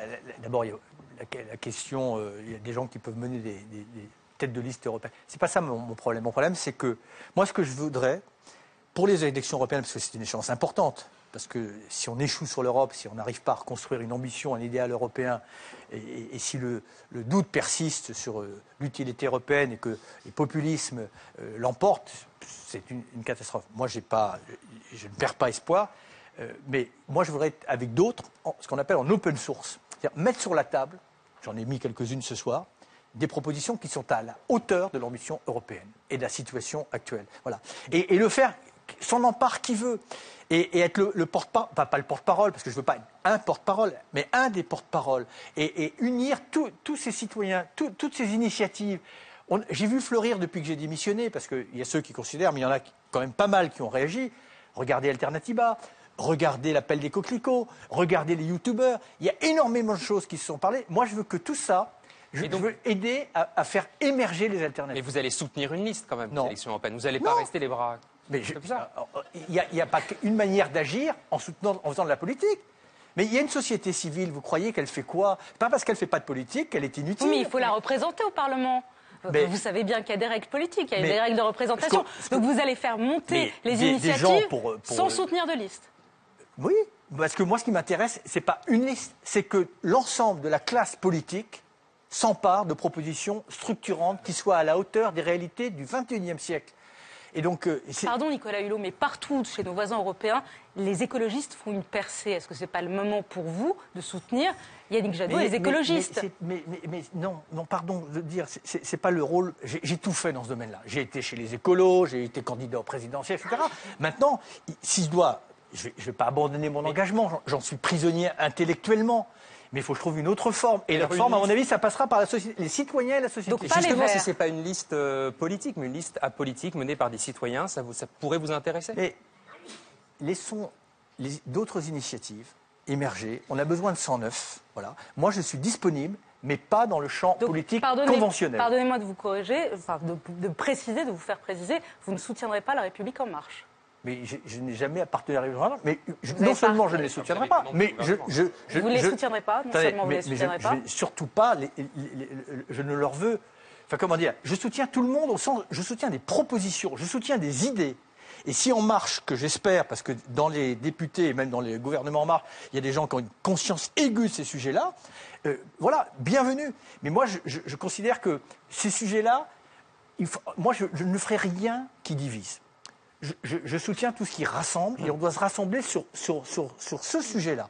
Et donc, qu'on soit, je- évidemment, si c'est En Marche, je suis ravi, si c'est les écolos, je suis ravi, mais si d'avenir, euh, les républicains, ce que je souhaite, parce que je ne comprends pas pourquoi ça serait simplement l'apanage sur des sujets qui touchent à l'avenir de l'humanité, moi je pense qu'aux élections européennes, ce que je voudrais, c'est qu'il y ait une surenchère de propositions, mais pas de propositions à minima, de propositions à maxima sur les, les enjeux écologiques. Vous excluez d'être sur une liste Ah ce ben, soir. C'était clair dans ma tête, ça, ça- ça va. Alors, deuxième question peut-être. Ben oui, la question, euh, C'est- celle que tout le monde attend. Est-ce Vous- que vous avez convaincu les Voilà. téléspectateurs C'est la traditionnelle question. Ça va l'année dernière, allez, on prend les chiffres, de 41% pour Marine Le Pen jusqu'à 71% pour Jean-Michel Blanquer. Ben, vous êtes très haut, Nicolas Hulot, juste derrière le ministre de l'Éducation. Vous avez convaincu ce soir 65% des téléspectateurs qui nous regardent. Ça monte surtout à gauche, 81% chez les sympathisants du Front de gauche, 80% au PS, 50% seulement du côté du Rassemblement national. Juste d'un mot, qu'est-ce que vous faites maintenant de cette notoriété? Vous savez, la notoriété, c'est- quelque chose de stérile si c'est une fin en soi. Euh, si j'avais voulu préserver ma notoriété, mon capital de sympathie, je ne serais pas rentré au gouvernement. Parce que alors ça, c'est le meilleur moyen euh, de, la perdre. Je suis assez étonné qu'en étant sorti, elle ne soit pas totalement... Mais il faut lui donner un sens, comme les artistes. Pourquoi est-ce que j'étais content qu'il y ait cet appel? Il n'y avait pas d'ailleurs que des artistes, il y avait des scientifiques, il y avait des économistes. Il faut la diversité de, la société. Cette notoriété, je vais la mettre au service des idées, au service des, des innovations, au service de ceux qui se battent, qui sont en train de préparer le monde de demain et qu'on n'écoute pas. Parce qu'il faut se reconnecter, il faut que le monde politique se reconnecte avec la société civile et réciproquement. Parce que parce que y a, y a- il y a une innovation dans la société civile de dingue. Tous les morceaux du puzzle sont là. Mais au moment où il faudrait qu'on soit le plus ouvert au changement, on est le plus conservateur. Je passais mon temps à entendre, c'est pas possible. C'est pas possible de nourrir l'humanité avec l'agroécologie, c'est pas nourrir possible de, de- de- de répondre aux besoins énergétiques avec les énergies renouvelables. C'est pas c'est pas possible que demain l'économie sociale et solidaire devienne la norme. Et ben moi, je, je, je, je, je m'insurge contre ça. Le temps de l'utopie, il est décrété. Et je vous sens Le- presque optimiste ce le- soir en fin d'émission. Voilà, il y a un documentaire demain. De, de Cyril Dion. de Cyril Dion et euh, Mélanie Laurent qui, qui montre des solutions possibles. Et Bourguignon, le couple Bourguignon, parle du sol comme jamais. Donc si vous êtes des passionnés de la terre, s'il vous plaît, allez voir sur Internet Bourguignon. Juliette Binoche, donc, merci à vous. Le temps de l'utopie est lancé, vous avez dit Décrété. Est décrété. Le temps de C'est l'utopie le dernier décrété. décret que j'aurais signé. Bien. euh, En tout cas, c'est votre, c'est votre dernier mot ce soir. Merci à vous, Nicolas Hulot, d'avoir choisi France 2 pour votre Merci grand retour, d'avoir choisi l'émission politique. Vous aviez une exigence que cette émission soit utile. J'espère qu'elle l'a été. L'émission politique continue en direct sur France 2. Restez avec nous. Nous allons revenir sur votre prestation, Nicolas Hulot, avec des invités prestigieux de droite, de gauche, de partout. Restez sur France 2. Le débat continue. À tout de suite, quelques secondes.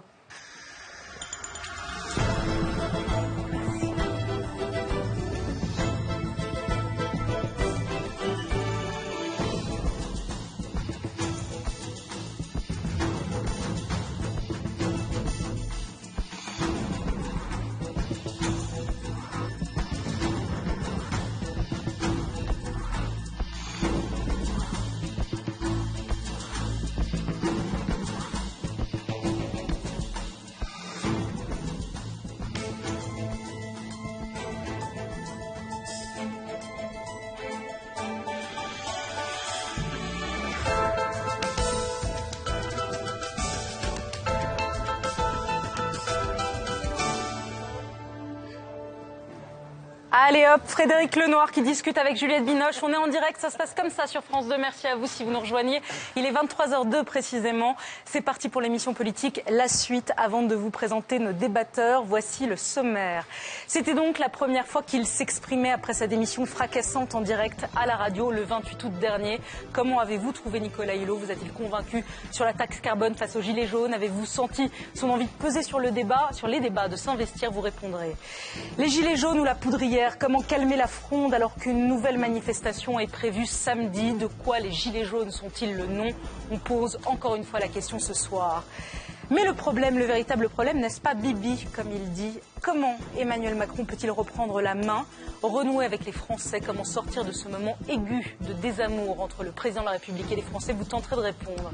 Et puis, a-t-il raison d'opposer nationalistes et progressistes À six mois des européennes, on reviendra sur la ligne de fracture que propose Emmanuel Macron. En clair, c'est moi ou le chaos. Avec nous pour débattre ce soir, Gabriel Attal, bonsoir à vous. Vous êtes secrétaire d'État auprès du ministre de l'Éducation nationale, Jean-Michel Blanquer. C'est vous qui mettrez en œuvre le service national universel. Vous avez 29 ans, vous êtes le Benjamin du gouvernement et l'un des jeunes espoirs de la Macronie. Merci d'être avec nous ce soir. Olivier Besancenot, vous êtes membre du nouveau parti anticapitaliste salarié de la Poste et ancien candidat à la présidentielle. Bonsoir à vous. Bonsoir.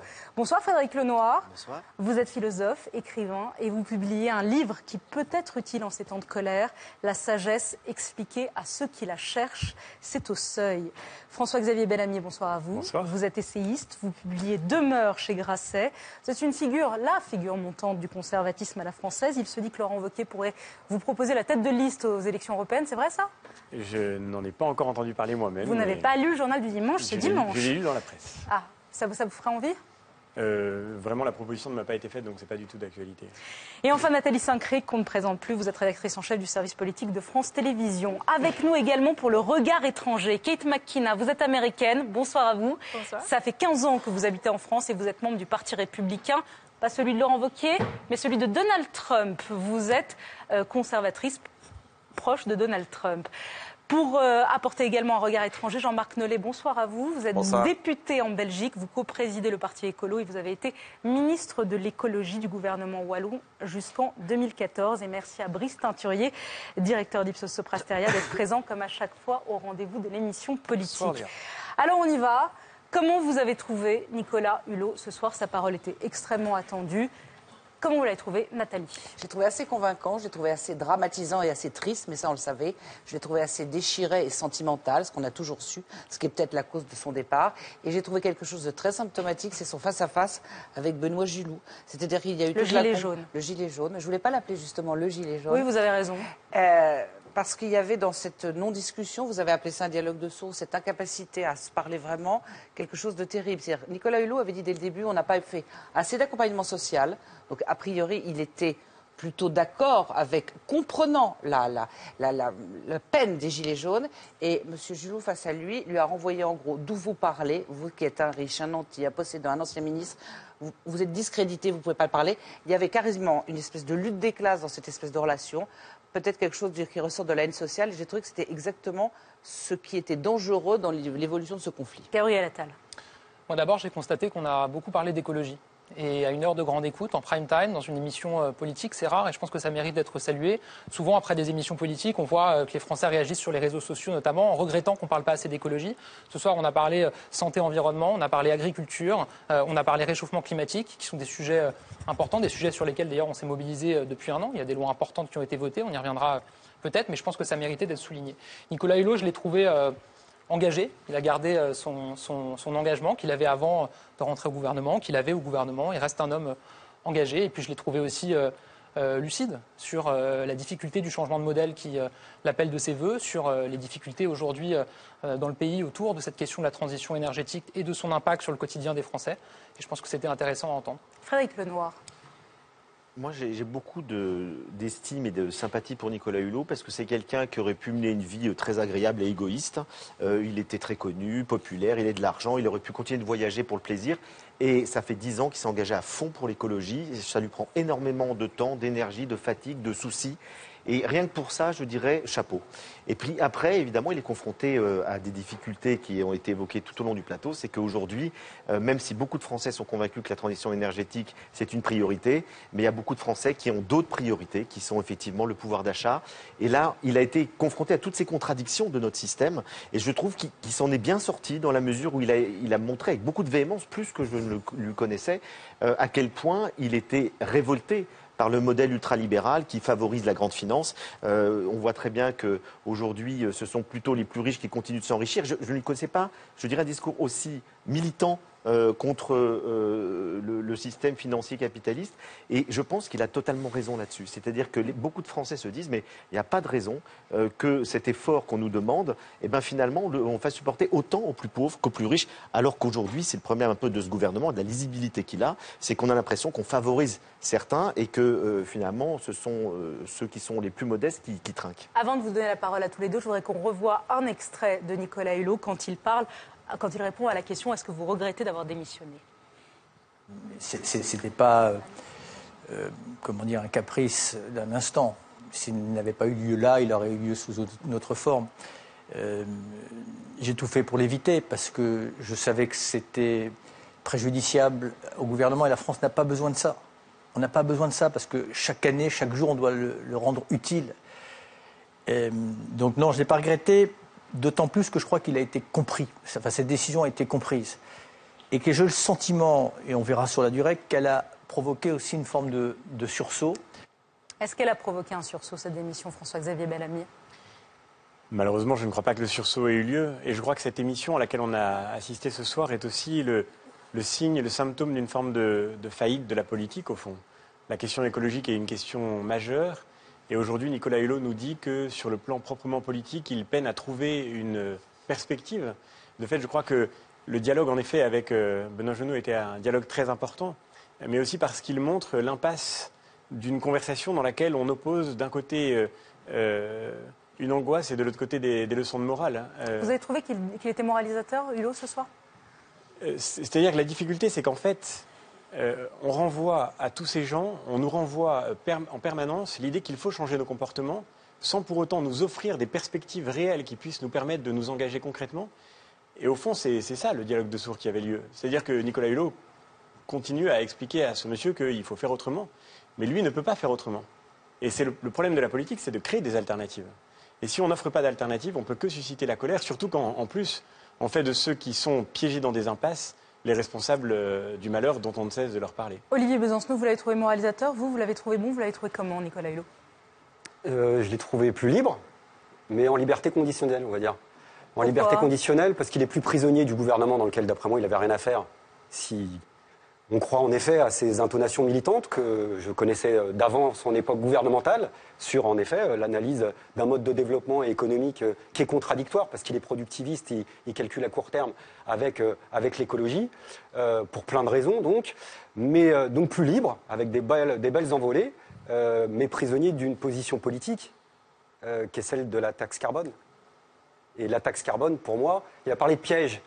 Il vous a pas C'est convaincu un piège. Il vous a pas Mais c'est une vieille discussion. On avait eu la discussion bien avant. Hein. oui, parce qu'il la porte depuis 2007. Oui, oui, et il ben, on avait avait, déjà eu la discussion Il avait convaincu Nicolas Sarkozy, puis François Hollande, puis Emmanuel Macron. Et ben voilà, bah, bah, moi j'étais pas du tout d'accord avec ça, mais bon, je pense que c'était pas forcément l'oreille qui l'intéressait le plus, mais j'étais pas d'accord avec ça pour une raison, c'est que avec la taxe carbone, on est euh, typiquement dans, euh, dans le piège de, enfin, il- dit, euh, il va y avoir un grand perdant, c'est l'écologie politique, mais dans, dans la- une des causes de cette perte politique, c'est la taxe carbone, qui est écologiquement inefficace, et d'ailleurs il s'en rend compte, parce qu'en effet il n'y a pas les alternatives, il faut d'abord raisonner en termes d'alternatives, c'est pas parce que euh, il y, a, y a 17 millions de personnes qui sont obligées pour travailler, qui sont obligées pour travailler de, euh, de- d'aller d'une commune à une autre.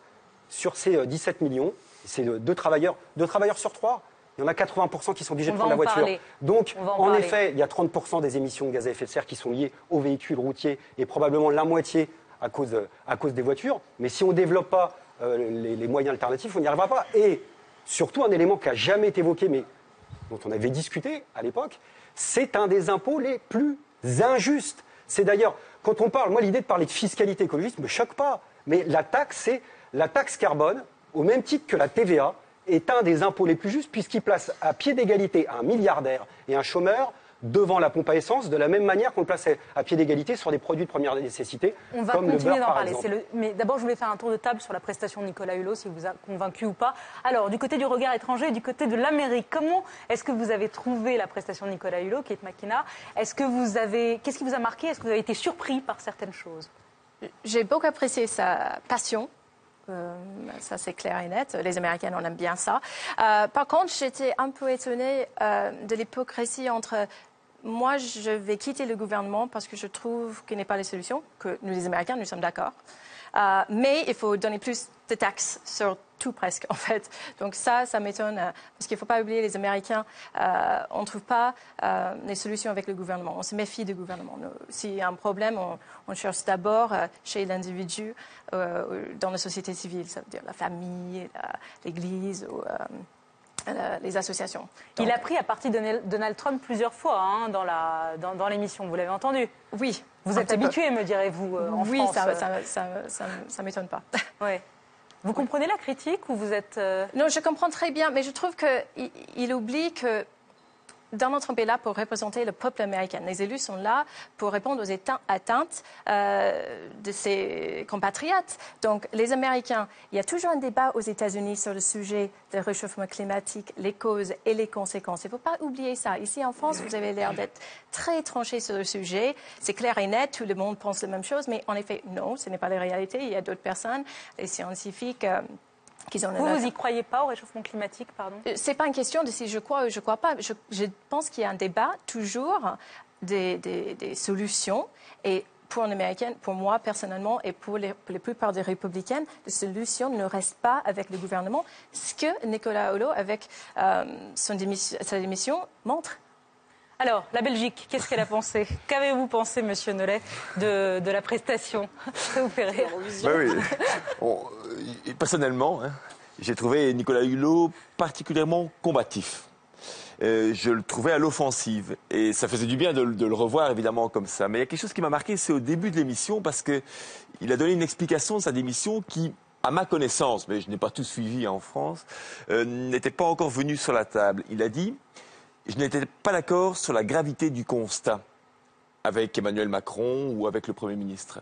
Oui, il Et a ça- dit, pour moi, c'était un cancer. On en est au stade du cancer généralisé, alors que pour Emmanuel Macron, c'est une bronchite. Voilà, et là, je pense qu'il a clairement expliqué la raison de sa démission et de sa rupture. Beaucoup plus clairement qu'il l'avait fait à radio quand, quand vous étiez là aussi. Et je pense qu'on en est là. Et que des solutions existent, et on en a abordé beaucoup sur votre plateau, l'agriculture aussi, euh, les entreprises, etc. Mais il faut aujourd'hui avoir conscience de l'échelle de la gravité dans laquelle on est. Et si on se met tous à niveau par rapport à ça, il manque peut-être un mot pour l'instant dans toute la discussion. C'est le mot rassembler, relier. Parce que les combats qui sont menés, y compris de ceux qui, en Belgique aussi, portent le gilet jaune, pas seulement parce qu'ils vont en vélo pour être visibles pour les voitures, mais aussi ceux qui, aujourd'hui, manifestent avec le Mm. gilet jaune, on peut très bien les relier aux combats qui ont été portés aussi par les artistes qui sont venus tout à l'heure sur, votre plateau. Pourquoi? Parce qu'en fait, c'est le même combat contre toutes les formes d'exploitation. Que ce soit l'exploitation de l'homme, et on voit avec le niveau des salaires, le niveau des, pensions, et c'est la même chose en Belgique, ou l'exploitation à outrance de, de la nature. Et c'est contre ces deux formes d'exploitation-là qu'il faut pouvoir trouver une manière de relier, de rassembler et de créer cette autre société. C'est faisable. C'est faisable. On, on- on peut aujourd'hui mettre sur la table des solutions politiques durables, par exemple en créant une alliance entre l'emploi et l'environnement pour l'isolation des maisons. Et c'est là que la fiscalité doit être repensée, parce qu'ici, le problème, c'est quoi? C'est que la Ah, fiscalité rapidement. telle qu'elle est là, elle ne sert pas à la transition. Elle sert simplement à équilibrer les comptes. Les budgets alors qu'il y a moyen de donner un signal prix et à côté de ça, Alors, ça, de Gabriel, créer des alliances. Très bien. Gabriel Attal va répondre dans un instant, mais d'abord, je termine mon tour de table. Brice Teinturier, d'un mot, Hulot, comment vous l'avez trouvé? Moi, j'ai trouvé qu'il avait trouvé son rôle, trouvé sa mission, et que ce soir, les Français peuvent se dire très clairement, il ne reviendra pas dans un jeu partisan. Il l'a dit, il a été très clair, et il ne va pas rester pour autant chez lui. On ne l'avait pas entendu depuis, depuis trois mois. Donc, il va agir, il va influencer. Il a renoncé à rien en termes de conviction, et il a, je crois, définitivement donc défini sa mission. En revanche, sur les questions de pouvoir d'achat. Euh, là, j'ai trouvé qu'il avait beaucoup de mal, malgré tout, à articuler l'urgence climatique et la réponse au pouvoir d'achat. Alors justement, c'était le moment, un des moments forts de l'émission, l'altercation, en tout cas la confrontation entre Nicolas Hulot et le gilet jaune, euh, Benoît Juliou, pour être précise.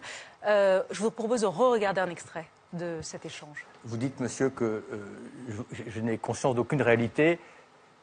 Tout le monde est détenteur d'une partie de la réalité. Euh, moi, je peux vous parler de la réalité du monde et ce qui va tomber sur vos enfants et ce qui tombe déjà sur les plus modestes dans le monde entier, en France et ailleurs. On pourra en parler ailleurs. Mais ce n'est pas pour autant que votre réalité dont vous parlez, ces problèmes de fin de mois, ces impasses, euh, les gens qui sont obligés de privilégier euh, la dépense de l'essence aux, dépenses d'alimentation dans leur foyer, j'en ai évidemment une cruelle conscience. Gabriel Attal, sur le constat de, de- Nicolas Hulot, quand il dit pour moi le réchauffement climatique, c'est un cancer généralisé, pour Emmanuel Macron, c'est une bronchite. Il n'a pas dit ça exactement, puisque Il quand vous lui avez posé la question Oui, mais dans le euh, reportage, il parlait dit très Macron, clairement. il a dit que c'était un propos, euh, un propos général. Mais c'est pas ça euh, l'important. La réalité, c'est que oui, le réchauffement climatique, contrairement à ce que certains climato-sceptiques affirment, ça a un impact concret sur aujourd'hui la vie de beaucoup de personnes dans le monde, et y compris sur des enjeux qu'on ne lie pas forcément toujours à la question climatique, mais qui frappent à nos portes, qui est par exemple l'enjeu migratoire. Aujourd'hui, vous avez euh, des euh, centaines de milliers, bientôt des centaines de millions de déplacés euh, climatiques qui fuient leur pays en Afrique parce qu'avec la sécheresse, ils peuvent plus cultiver, qui vont chercher des revenus ailleurs pour subsister, qui ensuite sont pris dans des filières qu'ils amènent en Libye et puis, et puis en Europe. Tout ça, ça a un impact aujourd'hui sur le monde. Ça a un impact sur la fonte des glaciers, on l'a vu dans le reportage, ça a un impact sur des populations, sur des famines. Donc c'est une réalité. La question, c'est comment est-ce qu'on l'adresse dans notre pays, comment est-ce qu'on l'adresse en Europe, on en parlera peut-être tout à l'heure, et comment est-ce qu'on l'adresse au niveau mondial? Alors, Olivier Besancenot, vous dites que vous n'avez pas été convaincu sur l'aspect pouvoir d'achat et, la, discussion avec les Gilets jaunes. Aujourd'hui, comment on sort de cette crise, à votre avis Ou est-ce que vous, vous êtes favorable à ce que ça continue euh, à fond? En retirant la taxe carbone et la taxe carburant. Si on veut en effet un point de convergence nécessaire, dont se revendique d'ailleurs Nicolas Hulot, c'est pour ça que c'est un grand paradoxe. Euh, entre les questions sociales et les questions écologiques, il faut retirer cette taxe-là. Parce qu'on pourra faire toutes les dissertations du monde à l'ultra-majorité de la population qui a des yeux pour voir ce qui se passe d'un point de vue fiscal. Quand vous ramenez l'impôt indirect à la fiscalité telle qu'elle a été développée par le gouvernement actuel, euh, entre l'ISF d'un côté qui a été retiré, entre la flat tax qui permet que les dividendes passent de 45 à 30 ces deux mesures additionnées, ça fait 4 milliards et demi. En même temps, s'il y en a qui cherchaient, bah, en même temps, bah, c'est ça. En même temps, l'augmentation de la TVA et de la taxe carburant, c'est environ 5 milliards. Alors, ce n'est pas forcément le vase communicant, mais comme on a des yeux pour voir, cette injustice sociale-là, du coup, elle discrédite la question de l'écologie. Donc, en effet, la question qui est posée, c'est que l'argent public sert à ce qui devrait servir, et notamment aux moyens concrets, concrets dont Nicolas Hulot aurait pu s'apercevoir, y compris au, gouvernement. Si on veut, par exemple, d'arrêter de saturer les routes, et euh, retirer des voitures des routes, de retirer des camions des routes qui polluent énormément. Bah, ça, c'est contradictoire avec démanteler, libéraliser le service public du fret, par exemple. Depuis qu'on l'a fait en 2006, ce n'est pas la responsabilité que de ce gouvernement. On a mis plus d'un million et demi de camions chaque année sur les routes. Le gouvernement, au moment de la dernière fronde sociale, pas celle qui a lieu actuelle, mais il y a un petit lien entre les deux malgré tout, qui était celle des cheminots et des cheminotes, bah, il luttait aussi pour les usagers, parce qu'à ce moment-là, dans le rapport Spinetta, il y avait écrit qu'on voulait supprimer un tiers du réseau, 11 000 Qu'est-ce kilomètres que vous de lignes répondez qui ne à sont ça pas jugées Gabriel rentables, que vous notamment les répondez à petites lignes ça ferroviaires. sur l'injustice, ou en tout cas le ressenti de l'injustice sociale qu'on entend depuis deux semaines avec cette colère des Gilets jaunes D'abord, je suis d'accord sur le fait qu'on ne peut pas euh, faire de, de vase communicant. Et c'est vrai que quand on parle des euh, 4 milliards d'euros euh, sur l'ISF, on peut parler des 4 milliards d'euros de baisse de cotisation euh, salariale pour euh, tous les salariés. On peut parler des 4 milliards d'euros de baisse de taxes d'habitation. Ça sera 20 milliards euh, dans quelques années. On peut parler des 2 milliards d'euros euh, de crédit euh, d'impôt pour euh, l'aide à, la- à domicile pour les personnes âgées. On peut multiplier les comparaisons euh, en milliards. Euh, ce qui est sûr, c'est qu'il y a un sentiment d'injustice. C'est une réalité. Euh, Il y a euh, des Français euh, qui Vous se- êtes d'accord avec Besancenot mais qui a un- bien sûr, mais enfin, il suffit de regarder la télévision pour voir qu'il y a des Français euh, qui ont un sentiment euh, d'injustice, qui ont le sentiment d'avoir été pris au piège parce que ils ont, les Français ont été pris au piège depuis 40 ans, au piège du tout diesel, au piège euh, du tout nucléaire pour leur électricité, au piège du tout TGV sur euh, la question euh, sur la question euh, des transports. La question, c'est comment sortir de ce piège? Et moi, je ne crois pas qu'on sortira de ce piège en supprimant la taxe carbone, qui existe d'ailleurs euh, depuis plusieurs années. Je ne crois pas qu'on sortira de ce piège en considérant qu'il faut que ça soit un peu moins pire pour ceux qui aujourd'hui euh, roulent au diesel et sont de toute façon confrontés aux variations du prix de l'essence parce qu'il y a une géopolitique et que ça a un impact sur le prix. Je pense qu'on sortira du piège en assumant une transition euh, énergétique, ce qui pose évidemment la question, elle a été posée toute la soirée, des mesures d'accompagnement qui ont été annoncées, qui doivent sans doute être mieux déclinées dans les territoires. Ça sera l'objet des prochaines semaines. Alors, Frédéric Lenoir, la grande question qui se pose ce soir, c'est comment on fait la transition écologique sans, sans casser, sans casse sociale? Effectivement, euh, je suis d'ailleurs assez d'accord avec vous hein, sur euh, la taxe carbone. Pose un vrai problème d'équité.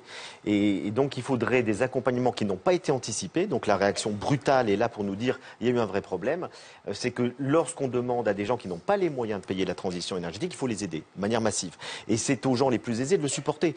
Moi, concrètement, quand j'ai voulu changer ma chaudière à fioul pour me- mettre du solaire, le, le, le- mon chauffagiste m'a dit c'est une absurdité, vous allez jamais amortir ça, ça coûte beaucoup trop cher. Et donc, moi, je peux me le permettre. Mais il y a des gens qui peuvent absolument pas se le permettre. Alors que si on donnait des aides substantielles, ce qui n'est pas encore le cas, pour euh, passer au solaire, eh ben, beaucoup de gens, ou acheter des voitures hybrides, il faudrait massivement aider tous ceux qui n'ont pas les moyens de le faire. Moi, je peux le faire. Il y en a qui ne peuvent pas le faire. Et là, je pense que c'est là que le gouvernement doit mettre des aides massives pour ceux qui ont envie de participer à la transition énergétique, mais qui n'en ont pas les moyens.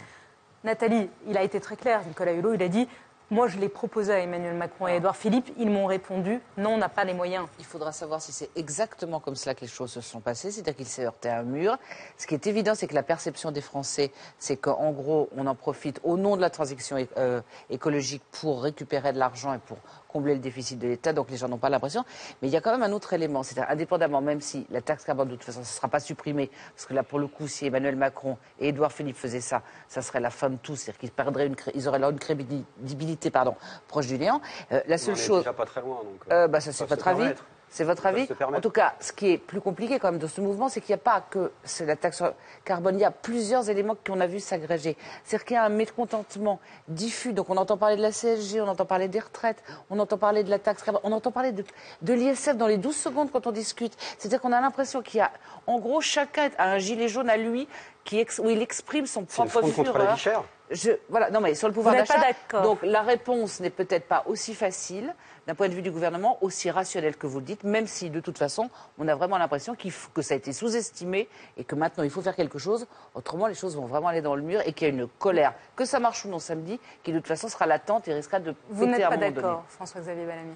Je- si, si, globalement, bien sûr, mais ce que je crois, c'est qu'il n'y a pas autant de motifs de mécontentement que de gilets jaunes. La vérité, c'est que ce mouvement qui est totalement inédit, qui part vraiment du terrain, euh, il dit précisément le sentiment d'un étranglement économique qui, pour le coup, est vraiment le motif de cette Mais mobilisation. attendez, juste je vous dis une chose. Les, Mais- les gens qu'on a eu dans les journaux télévisés, les gilets jaunes ou les personnes, quelquefois nous disent des choses qui ne sont pas vraies. C'est-à-dire qu'on nous dit on gagne le SMIC, on est imposé, notre taxe d'habitation. Sans vouloir faire, être de, voilà, de parti pris, on entend des choses qui ne sont pas vraies. Il y a effectivement des gens qui sont étranglés, mais il y a aussi une espèce de ressenti de fantasmer et de malheur qui n'est pas forcément la réalité. C'est juste pour dire que c'était un tout petit peu plus compliqué. Je, je- je suis en même temps tout à fait frappé de vous entendre parler de ressenti où vous parliez de sentiment d'injustice. Les gens vivent ça dans leur vie concrète, ils vivent ça dans leur vie réelle. Euh, je, crois qu'on on ne mesure pas. Le, le- et c'est pas d'ailleurs du tout euh, totalement abstrait. L'OFCE vient de publier un rapport qui montre qu'aujourd'hui, les classes moyennes inférieures ont perdu beaucoup de pouvoir d'achat pendant la période de la crise. Ceux qui travaillent, ceux qui sont juste en effet au niveau euh, d'un niveau de salaire qui leur permet de gagner leur vie, mais qui du coup ne touchent pas d'aide, qui ne sont pas aujourd'hui accompagnés, ceux-là ont vu précisément par tous les moyens possibles la fiscalité augmenter. Et la grande victime de cette affaire, c'est effectivement l'écologie.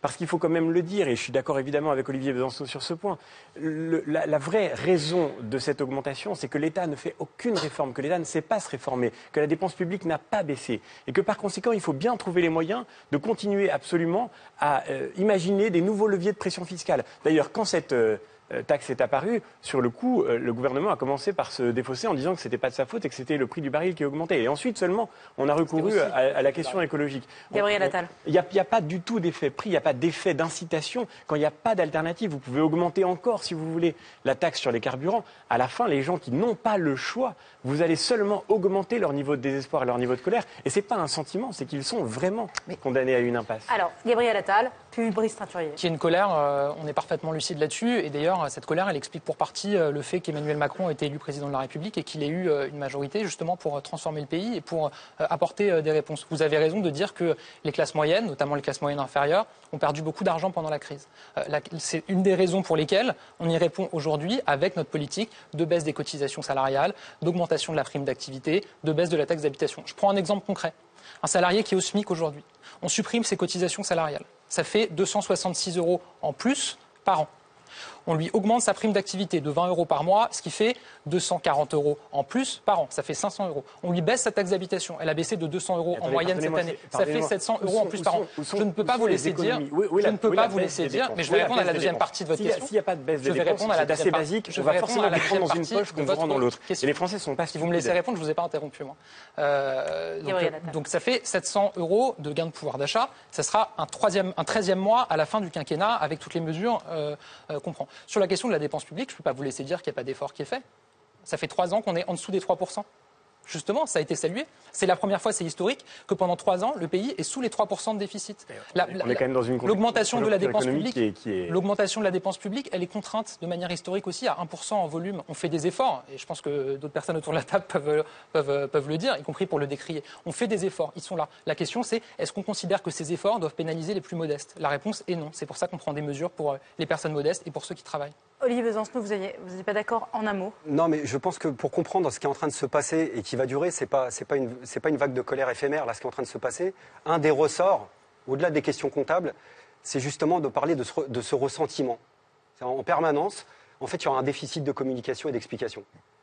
Et, euh, c'est ce qui va perdre ce gouvernement. Je ne sais pas quand, comment, mais à continuer à prendre les gens de haut, à leur expliquer ce qu'ils ont parfaitement compris, en leur sortant des chiffres, des 1% de volume, des triples trucs, des- mais non. Mais c'est aussi La des- ré- Est-ce que c'est pas mais- aussi des faits? mais les faits, pardon, dis, les, faits, les faits sont tout à fait contestables. Pardon de le dire, même du- d'un point de vue de la stricte réalité économique des chiffres de l'INSEE. Le pouvoir d'achat a baissé de 0,3% au premier trimestre. C'est pas moi qui le sors, c'est l'INSEE. Euh, Le point d'indice de base des ouvriers et des employés, c'est quand même une majorité des salariés de ce pays. Il a augmenté de 1,5%. Quand l'indice des prix a augmenté de 1,9%, c'est les chiffres de l'INSEE. Ça veut dire un décalage. On pourrait contester, y compris l'indice de l'INSEE, dans plein de choses qui ne sont pas calculées. Mais sans parler de ça, c'est pas du ressenti, c'est du vécu. Du vécu. Les cotisations sociales, mais c'est une partie de notre salaire. Notre salaire, c'est pas simplement le salaire, euh, c'est pas le salaire net qu'on touche et qui va dans la poche. C'est aussi le salaire socialisé. Quand on y retire des cotisations sociales, c'est aussi la sécurité sociale qu'on nous retire. Donc, au bout d'un moment, euh, enfin, je veux dire, tant que le gouvernement va s'entêter, à la limite, euh, vous, êtes plus efficace que nous pour faire descendre du monde dans la rue, parce qu'à chaque fois, vous expliquez tout ça, ça correspond pas à la réalité de millions de personnes. Et je pense que c'est un ressort extrêmement fort dans la mobilisation Allez, actuelle. d'un mot et après Brice Teinturier qui brûle de, de nous donner des chiffres. J'écoute aussi beaucoup et je lis beaucoup les études de l'INSEE, et spécialement ces études que vous citez qui datent d'avant les mesures que je viens de citer, puisque le premier trimestre, par définition, les cotisations salariales n'avaient pas, de- pas encore baissé. ça vient de sortir en L'INSEE, octobre, hein. euh, justement indique que l'an prochain, il y aura un gain de pouvoir d'achat euh, historique. Ça a été, c'est dans une note de l'INSEE qui est Ah, donc sortie il y a quelques après, semaines. alors. Mais moi, les- moi, là où je suis d'accord avec vous, c'est que les euh, trucs macro en milliards, je pense que ça parle pas aux gens. Et je le constate, je l'ai constaté en tant qu'élu local, en tant que député. Les gens, ils attendent de voir ce qu'ils ont concrètement, ce qui touche et comment est-ce que leur vie euh, s'améliore. Pour Et moi, je l'instant, le compte n'y est pas, Gabriel. et moi, Attal. je m'intéresse euh, effectivement à la question du sentiment, mais aussi au ressenti, comme vous dites. Mais moi, ce qui m'importe, parce que c'est pour ça qu'on a été élu, c'est le ressenti des Français à la fin du quinquennat, quand l'ensemble des mesures seront montées en puissance et quand l'ensemble de notre action sera perceptible par les Français. Il risque de- de pas attendre, hein. Brice Euh, Teinturier, je crois pas. vous avez posé plusieurs questions aux Français sur les Gilets jaunes. D'abord, quel jugement portez-vous sur ce mouvement des Gilets jaunes? Réponse. Alors d'abord, le soutien est massif et c'est très, très intéressant, Toujours très massif. important, toujours massif. 63% des Français qui ont regardé ce soir euh, Nicolas Hulot euh, soutiennent les initiatives prises par les euh, Gilets jaunes. Vous voyez qu'il y en a très peu en fait qui sont indifférents à cette initiative, ça polarise beaucoup, et puis 23% en revanche sont d'un avis contraire. Donc là-dessus, euh, j'ai envie de dire, il n'y a quand même pas photo, le soutien reste très fort, il ne se dément pas. Je voudrais aussi apporter une, une information complémentaire. On a publié aujourd'hui euh, dans Le Monde une grande enquête que nous avons réalisée auprès des Français sur leur rapport à la fiscalité, qui éclaire un peu la- le, le débat qu'on a eu là. Ils considèrent, les Français, massivement que la fiscalité est devenue excessive, massivement que l'argent est mal utilisé, et 67% jugent que la politique fiscale du gouvernement aggrave les inégalités. Donc le sentiment d'inéquité, il est effectivement à la racine du mouvement des Gilets jaunes, il est toujours très fort, et dans notre enquête, là de ce soir, 66% euh, nous disent également que Emmanuel Macron devrait renoncer Voilà, à la taxation. c'était la deuxième question. C'est la deuxième question. Donc, doit-il tenir sur la taxation écologique ou renoncer? La réponse est renoncer. La réponse est, est clairement renoncer, et c'est quand même très intéressant.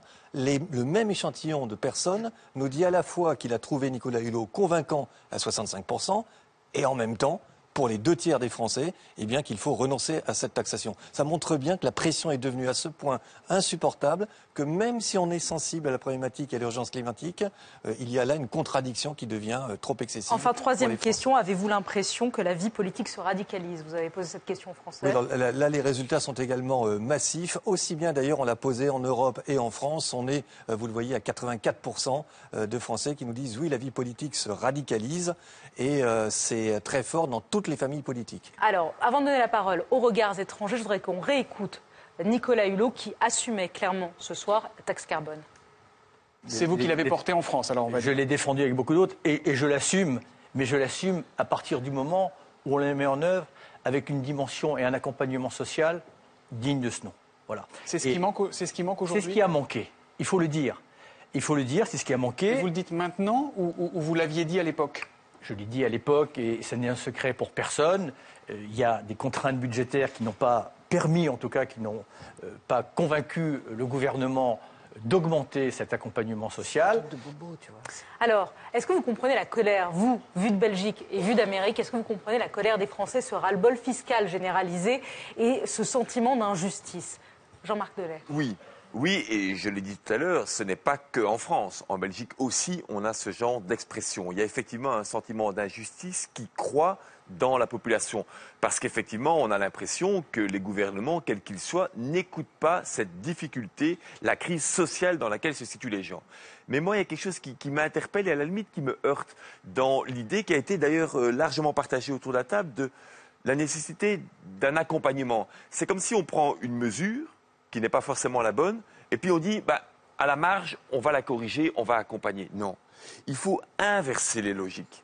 Et c'est là que le combat social et le combat écologique se rejoignent. L'enjeu prioritaire n'est pas d'augmenter les taxes. L'enjeu prioritaire, c'est de diminuer la consommation. Que ce soit sur le chauffage, en permettant aux gens d'isoler leur maison, et y compris ceux qui ont les plus grandes difficultés. D'abord, vous aviez raison là-dessus. J'ai moi-même été ministre de l'écologie. La première mesure que j'ai prise, c'est de tripler les mesures de soutien à l'isolation pour les familles les plus précaires. Pour les familles les plus précaires. Avant, c'était une prime unique.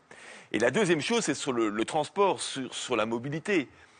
C'est quand même pas normal qu'aujourd'hui, on va surtaxer des gens qui n'ont pas d'autre choix que de prendre leur voiture pour venir travailler le matin, alors que ceux qui peuvent tous les week-ends partir en avion en Espagne, au Portugal ou plus loin encore, eux ne sont pas taxés avec le kérosène. Et c'est pour ça que je dis il faut inverser les hiérarchies. Et alors, on, on- peut relier ces différents combats et construire l'autre société. Parce qu'on doit avancer, parce que Nicolas Hulot avait raison et a raison. Il y a vraiment urgence. Hein, on ne peut pas simplement rester au niveau des constats. Il faut construire les solutions ensemble aussi. Mais il y a moyen. En fait, il ne faut pas oublier que les Américains, nous, on est soulevés, notre naissance de notre pays, c'était contre une taxe injuste, en fait, contre les taxes injustes d'Angleterre, je parle de ça. Et si je me rappelle bien, c'est les Français qui nous ont aidés euh, dans ce mouvement populaire, du coup. Ah, donc, merci.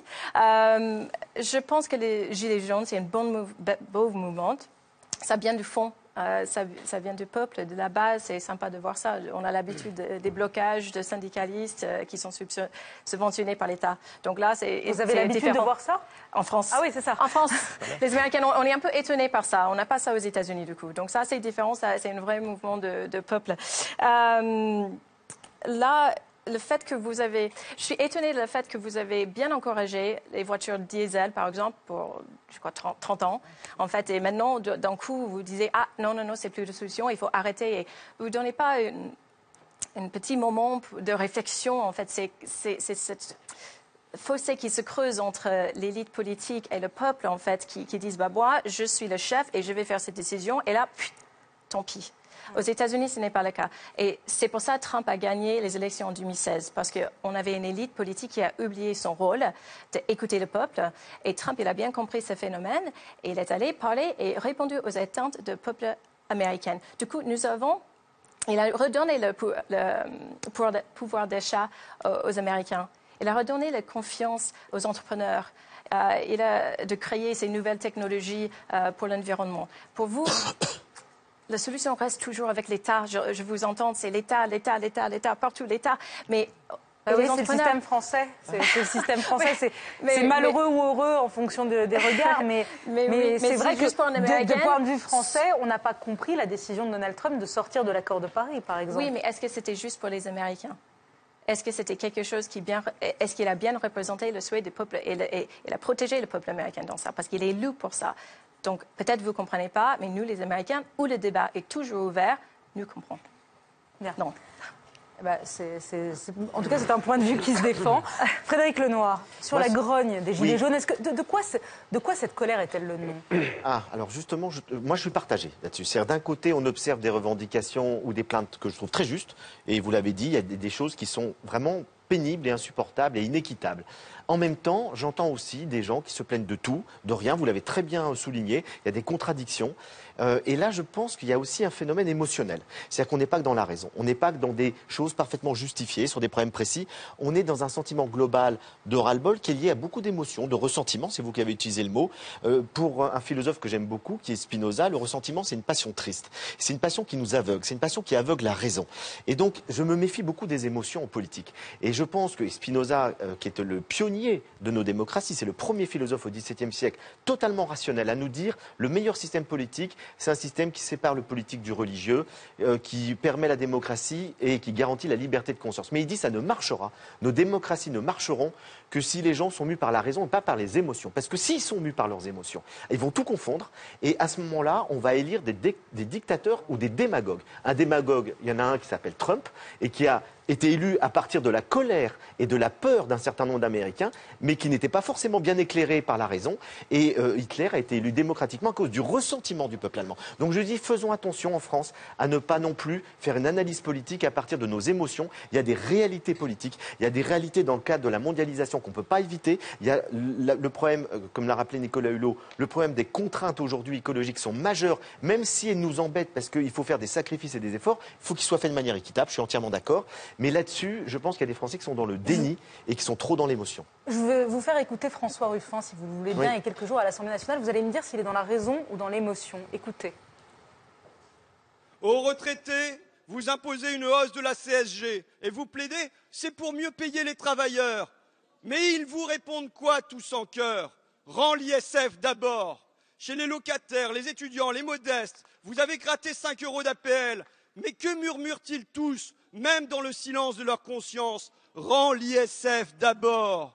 Vous augmentez les taxes sur l'essence. Et que vous crient les automobilistes, avec ou sans gilets jaunes Rends l'ISF d'abord Émotion raison? Non, mais là, alors je vais vous dire, raison dans la mesure où il cite une série de faits indéniables, mais il ne dit pas le reste. C'est-à-dire c'est un réquisitoire à sens unique. Donc effectivement, c'est facile d'accumuler tous les reproches qu'on peut faire à un gouvernement sans voir les aspects positifs. Et moi, ce que j'aime pas, c'est actuellement, je, moi, il y a des choses vraiment où j'étais euh, très déçu par euh, des, choses qu'a fait Emmanuel Macron. Mais il y a des choses que j'ai trouvées aussi positives. Et je pense qu'il faut faire la part des choses. Aujourd'hui, il y a une sorte de Macron bashing où tout le monde dit tout va mal, c'est épouvantable. Je ne trouve pas ça juste. Et donc, je pense qu'il faut avoir un tout petit peu d'équilibre et, de raison qu'on fait un, un bilan euh, après deux ans d'un président de la République. Parce qu'il dit, il est, il est très bon, il est efficace. Oui, c'est efficace. Ruffin, c'est ce Mais que, comme sur- Jean-Luc sur le réquisitoire, il a chacun- pas tort. Oui, bien sûr. Mais il n'y a pas que ça. Simplement, ce que je vous répète, enfin, ce que je cru entendre, c'est que l'ISF, alors je ne sais pas si, comme Lia le disait tout à l'heure, c'était un péché originel loi, c'est. C'est moi qui le dis, c'est Dominique de Villepin, par exemple, qui le dit. Mais vous aussi,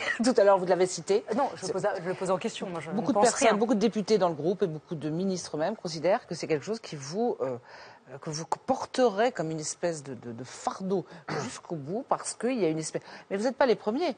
Euh, Chirac, tous les gens qui ont voulu s'attaquer à l'ISF, c'est quelque chose qui porte la poisse parce qu'il y a une symbolique tellement forte. Je ne parle même pas sur le fond de l'efficacité ou non économique, Oui, du fait d'avoir supermé, transformé ça en IFI sans donner des conditions. C'est simplement que ça donne l'impression qu'on a fait des cadeaux et que la fureur qui, qui s'exprime en ce moment, ou la colère, est en partie portée par des choses comme ça. Et c'est peut-être terrible, c'est peut-être que symbolique, mais il y a beaucoup de symboles qui ont été ratés, notamment dans la première année d'Emmanuel Macron. Gabriel Attal, qu'est-ce que vous répondez à ce réquisitoire de Nathalie Socré Bah oui. Ce que je réponds et ce que je sais, c'est que la suppression de l'ISF, elle était dans notre programme. Ça, c'est vrai. Les gens l'ont vu, puisque pendant ma campagne des législatives, beaucoup de gens m'en ont parlé sur les marchés et c'était un vrai débat.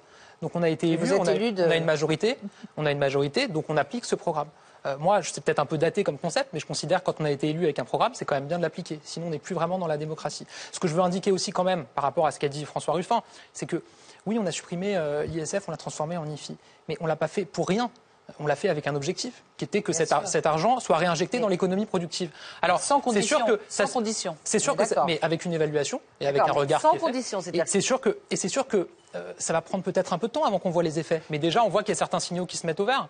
On voit au premier semestre 2018 Moi, je vous parlais de la symbolique. l'investissement dans la PME, il a augmenté, que les investissements euh, étrangers en France, ils ont augmenté. Donc on voit qu'il commence à y avoir des effets. Mais c'était dans notre programme, on le fait. Olivier Ce que je veux juste ajouter, juste et après, euh, mais euh, c'est que euh, François Ruffin, effectivement, est très efficace quand il parle. Moi, j'étais député avec lui, donc euh, je l'ai mesuré. Mais je veux pas qu'on perde de vue aussi que ce qui se passe en ce moment pour le paysage politique d'une manière générale est quand même assez dangereux, je trouve, pour la suite. Quand on a les insoumis qui euh, descendent dans la rue euh, aujourd'hui avec les euh, gilets jaunes, qui mettent un gilet jaune. Il y a quelques semaines, pas quelques mois, quelques semaines, ils défendaient dans l'hémicycle un amendement pour augmenter de 500 millions d'euros la taxe carbone. Et là, ils descendent dans la rue avec les gilets jaunes pour expliquer qu'il faut supprimer la taxe carbone. Laurent Wauquiez, euh, qui euh, descend aussi avec les gilets jaunes, enfin, visiblement, c'est pas sûr que ce soit des gilets jaunes, c'est peut-être des militants. En tout cas, ils avaient un gilet jaune euh, sur eux. Laurent Wauquiez qui aujourd'hui dit il faut, la supprimer, il faut rendre du pouvoir d'achat. Qu'est-ce qu'ils viennent de faire les Républicains au Sénat? Ils viennent de voter un milliard d'euros de super taxes sur les mutuelles pour augmenter les mutuelles des Français. Ils viennent de voter une augmentation des charges salariales. Et, on- et après, ils descendent dans la rue pour dire qu'ils sont dans le pouvoir parce que d'achat. le Sénat est Je pense qu'il faut aussi, majoritairement je pense qu'il faut aussi à que chacun prenne ses responsabilités. Alors François-Xavier Bellamy, puisque l'attaque est, en direction des, des Républicains, qu'est-ce que vous répondez? Non, je, crois effectivement qu'on pourra tous se mettre d'accord sur le fait que si la fiscalité euh, était le gage d'une bonne politique sur le plan écologique comme sur le plan social, la France serait un paradis puisqu'elle est la championne du monde des prélèvements obligatoires. Aujourd'hui, on est vraiment devant une pression fiscale qui est devenue intenable, aussi bien pour l'activité économique, pour l'initiative que pour euh, les acteurs individuels. Et c'est vrai que moi, je reviens à ce que je disais tout à l'heure, euh, il faut prendre la mesure de la colère qui s'exprime parce qu'elle vient du terrain, elle vient de la base, elle, elle vient précisément de ces... mais répondez sur l'ISF par exemple, parce que la droite voulait supprimer l'ISF. Oui, mais ah, pour le coup, ce sera, euh, Frédéric Lenoir le disait, il peut y avoir des points de désaccord et des points d'accord. Moi, je crois effectivement que euh, l'ISF euh, était sans doute un des moyens par lesquels la France se tirait une balle dans le pied depuis très longtemps sur le plan de l'efficacité fiscale. Ça ne change rien au fait que, euh, encore une fois, si, si- si vraiment il suffisait de mettre euh, euh, des impôts très élevés pour que la justice soit garantie, euh, la France serait le monde le, le- le plus juste. Mais je, je reviens sur, sur un dernier point qui me paraît très important. Vous parliez de, de la question de la passion et de la colère. Et bien sûr, dans le, le ressentiment, il y a quelque chose d'une passion triste. Moi, je vois dans ce qui nous arrive aujourd'hui, pas seulement le ressentiment du peuple contre les élites, mais aussi le ressentiment des élites contre le peuple. Et je crois que dans la manière dont on parle de la colère des Gilets jaunes, je lisais encore un député de la majorité qui disait que derrière les Gilets jaunes, il y avait la chemise brune. Ce que vous dites à l'instant de, de- de la menace euh, d'une- radicalisation, il y, a, il y a- il y a quelque chose qui, je crois, dit au fond notre incapacité à, à entendre la colère et à y répondre avec la raison. Répondre avec la raison, ça veut dire reconnaître que là, on est vraiment en train de s'engager dans une impasse et que la question Alors- de la taxe carbone, complètement indépendamment de l'ISF, elle piège les gens qui ne peuvent plus vivre avec le produit Alors de il a, travail. il a un peu reconnu Emmanuel Macron euh, lors de son intervention la, la semaine dernière. Il a un peu reconnu, il a avoué un début de mea culpa, euh, d'avoir échoué à réconcilier les Français avec leurs dirigeants. Écoutez-le. Il y a de l'impatience, mais il y a de la colère. Et cette colère, je la partage. Parce qu'il y a une chose que je n'ai pas vraiment réussi à faire. C'est que je n'ai pas réussi à réconcilier le peuple français avec ses dirigeants. Vous saluez ce mea, ce mea culpa, euh, Olivier Besancenot? Ça, c'est un mea culpa, ça? Bah, Oui, je sais pas, c'est quoi?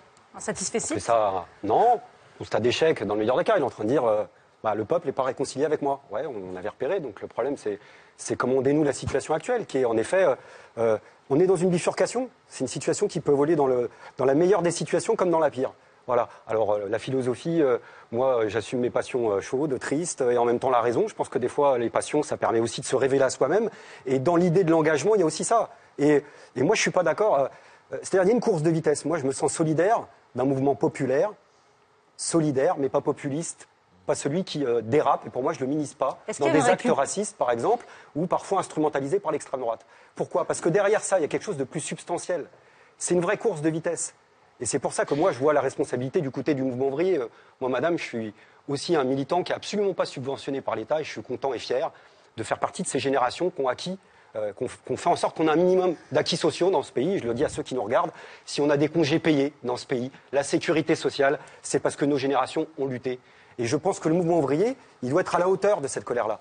Et à la hauteur de cette colère-là, si on pense qu'il y a un- un mouvement qui est en train d'être contre la vie chère, bah, c'est d'avoir euh, un mouvement où on ne va pas simplement bloquer la population, mais bloquer l'économie, les institutions, le plus vite et le plus fort possible, parce qu'on n'a pas envie que ça dure, on a envie que ça soit efficace. Le minimum, ce serait une grève générale pour parler d'un sujet tabou à gauche. Moi, ce mot pouvoir d'achat, à force, il me sort par les trous de nez. On nous accorde à nous, la majorité de la population, un seul pouvoir dans la vie, acheter ou consommer. Restant de la vie, on n'a jamais de pouvoir. Parlons des salaires, des revenus, des prestations, des retraites, des allocations, qui sont bloquées depuis des années et des années.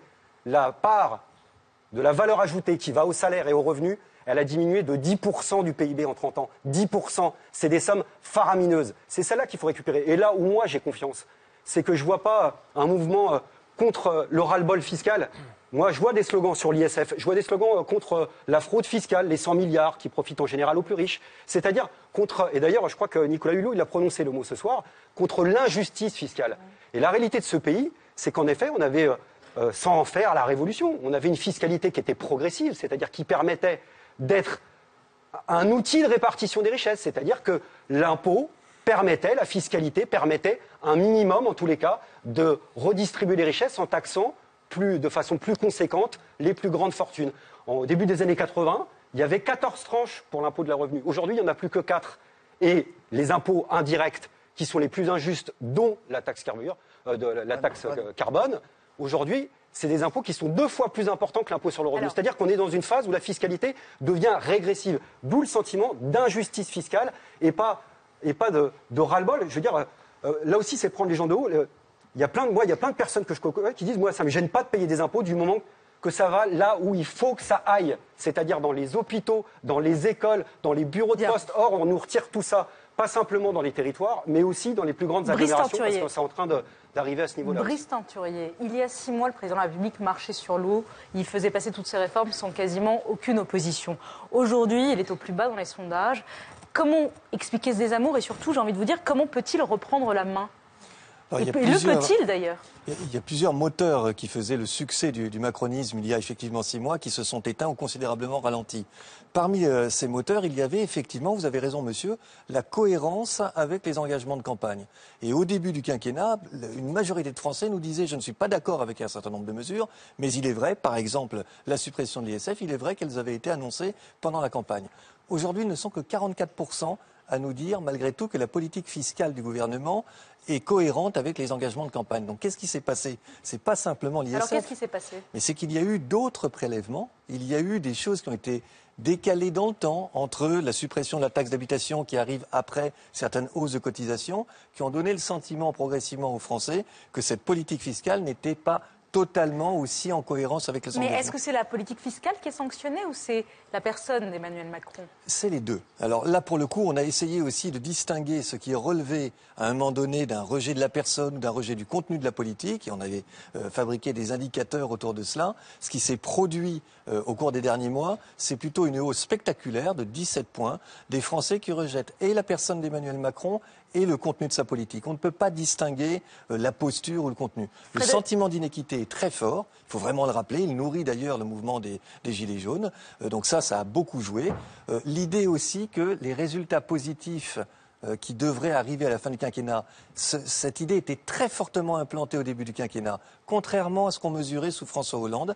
Et aujourd'hui, vous avez environ la moitié des Français, un peu plus de la moitié des Français, qui nous disent non, il n'y aura pas de résultats positifs. C'est un autre moteur du, ma- du macronisme qui s'est Quand, éteint. quand vous écoutez Brice Teinturier, c'est-à-dire, vous, vous disiez j'en ai assez du Macron bashing, il vous donne les raisons du Macron Ah non, bashing. mais tout à fait. Et- Comment et- il peut reprendre la main? Mais, Qu'est-ce qu'il qu'est-ce mais qu'il dans les raisons que vous évoquez, il y a quelque chose de très juste. C'est qu'au-delà de la raison, il y a aussi notre perception sensible, donc nos émotions. Et donc, il y a un rejet émotionnel, ce que je disais tout à l'heure. pourquoi? Et mais Pourquoi? parce que Il il apparaît, qu'il y avait il une apparaît- Oui, mais il est apparu au fil des mois peut-être comme arrogant. Il est apparu comme trop sûr de lui. Il est apparu comme étant euh, ayant des, des- des qualités humaines. Euh, qui ont déçu les gens et qui ont ce sentiment que finalement il n'est pas vraiment proche des gens, qu'il est- fait partie d'une autre, d'un monde trop élitiste, etc. Il peut Et corriger donc, ça. Alors c'est difficile parce que ça, ça, ça tient aussi à sa personnalité, à quelque chose. Voilà, il fait partie euh, de, de- c'est un énarque, il, est il a été banquier. et C'est pas quelqu'un qui, qui peut se changer du jour au lendemain. Maintenant, il peut dans sa stratégie de communication euh, mieux se faire entourer pour essayer peut-être euh, d'avoir des attitudes qui plaisent un peu plus aux Français. Gabriel Attal. qui- Emmanuel Macron il était déjà énarque et il avait déjà été banquier avant d'être élu président de la République. Ça Oui. ne l'a pas empêché euh, d'être élu. Moi, juste pour, pour répondre à, à la question, euh, ce que je ressens sur le terrain, quand je me déplace euh, aujourd'hui en tant que ministre, mais encore il y a quelques semaines en tant que député, c'est vrai qu'il y a de la colère, que parfois il y a du rejet. Ce que je constate, c'est que euh, chez les électeurs qui ont euh, fait confiance à Emmanuel Macron dès le premier tour à la présidentielle, euh, il y a un soutien. Et quand il n'y a pas de soutien, il y a parfois euh, euh, un doute, une inquiétude, mais il n'y a pas de rejet. Et la question, pour moi, c'est euh, est-ce que on, devrait s'attendre à ce que tous les Français aujourd'hui, ou y compris les Français qui ont voté pour Emmanuel Macron au deuxième tour, qui avaient voté pour un autre candidat au premier tour, soient d'accord et soutiennent la politique qui est menée? Ces Français-là, ils demandent à être convaincus. Ces Français-là, ils demandent à voir qu'il y a des résultats dans la politique qu'on mène, et ces Français-là, il va falloir aller vous les chercher. pardon, mais vous un allez à pas vous satisfaire des 20% mais je, vous dis des exactement l'inverse. 24% du premier Je vous dis tour. exactement l'inverse. Je vous dis qu'il y a des Français qui sont à convaincre. C'est des Français qui ont voté pour Emmanuel Macron au deuxième tour. Mais qui étaient Français- convaincus, Gabriel Attal, il y a six mois, qui ne le sont plus aujourd'hui. Qu'est-ce qui s'est passé c'est- Il y a, peut-être un déficit de communication, mais moi je fais attention aussi euh, là-dessus parce que je suis, euh, je suis sensible à ce qu'a dit tout à l'heure Olivier Besancenot. Je suis d'accord sur le fait qu'il n'y a pas de leçon à donner. Il y a tout un travail à faire, et on pourra y revenir euh, si vous voulez, on n'aura peut-être pas le temps, mais il y a tout un travail à faire sur les intermédiaires entre les décisions qui sont annoncées par le gouvernement et comment est-ce qu'elles arrivent sur le terrain. Et moi, je suis absolument d'accord avec ceux qui disent que parfois on prend des mesures au niveau national et qu'on ne regarde pas suffisamment euh, clairement comment elles peuvent s'adapter au niveau local. On a mis en place, je donne un exemple, on a mis en place un chèque énergie pour les Français euh, modestes qui ont du mal à payer leurs factures euh, de chauffage et d'énergie. Ce chè- ce chèque énergie, on va le passer à 200 euros l'an prochain. Aujourd'hui, il peut bénéficier à 3, mi- à 3 700 000 Français. Il y a 560 000 Français qui pourraient en bénéficier, qui n'ont pas eu recours. Ça rend dingue ce genre de truc, parce que ça veut dire qu'on met en place un dispositif et que des Français qui pourraient y avoir recours, qui pourraient en bénéficier, n'en bénéficient pas.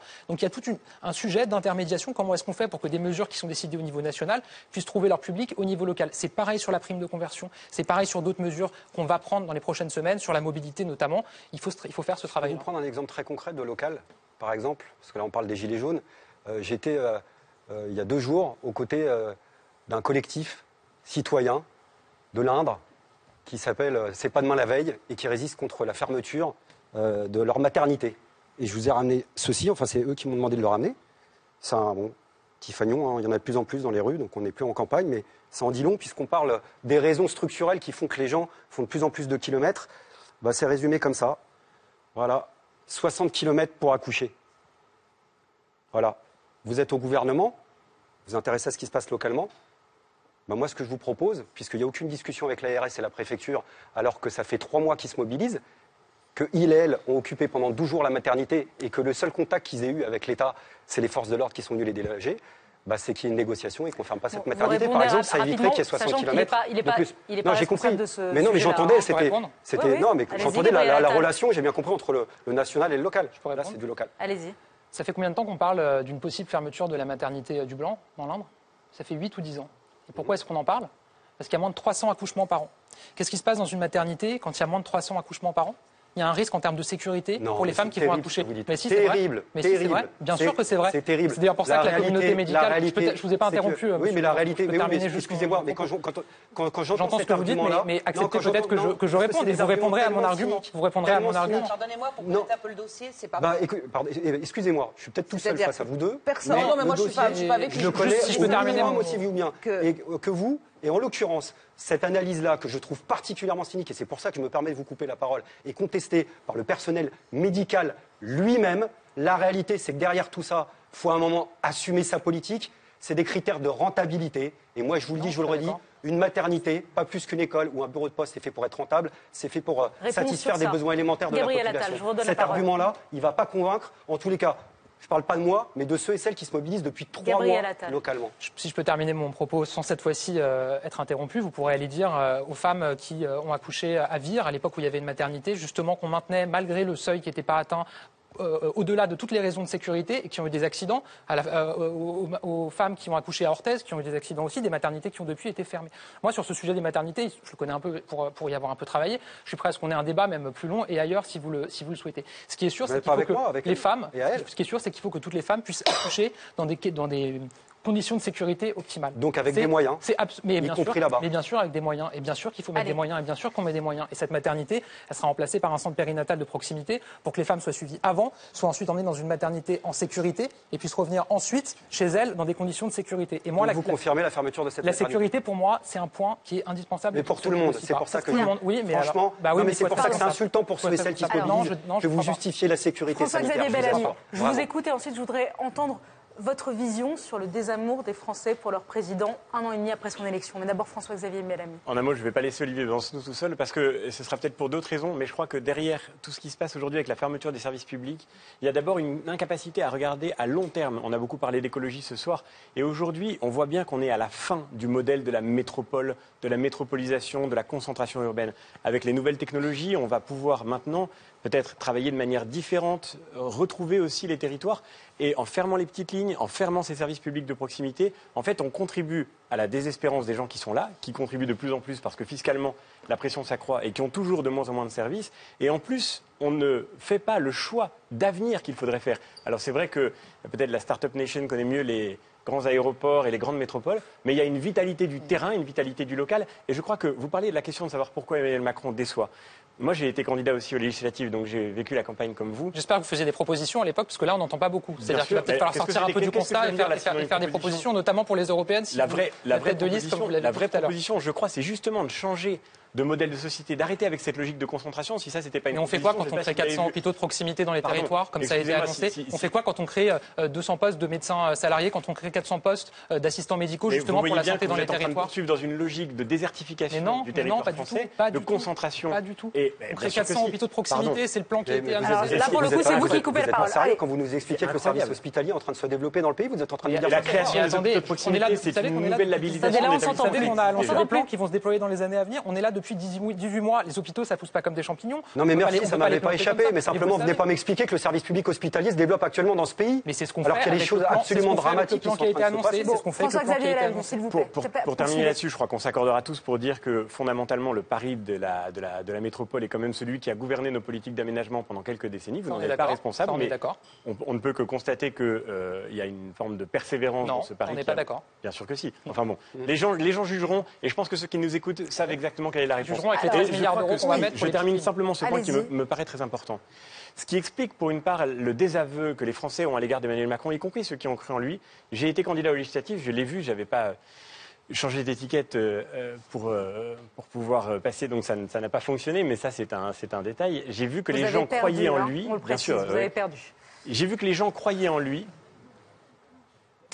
J'ai vu que les gens croyaient en lui parce qu'ils pensaient qu'il allait enfin rendre l'initiative au territoire, qu'il allait enfin associer les Français à la décision collective. Ça a été vraiment un espoir très grand.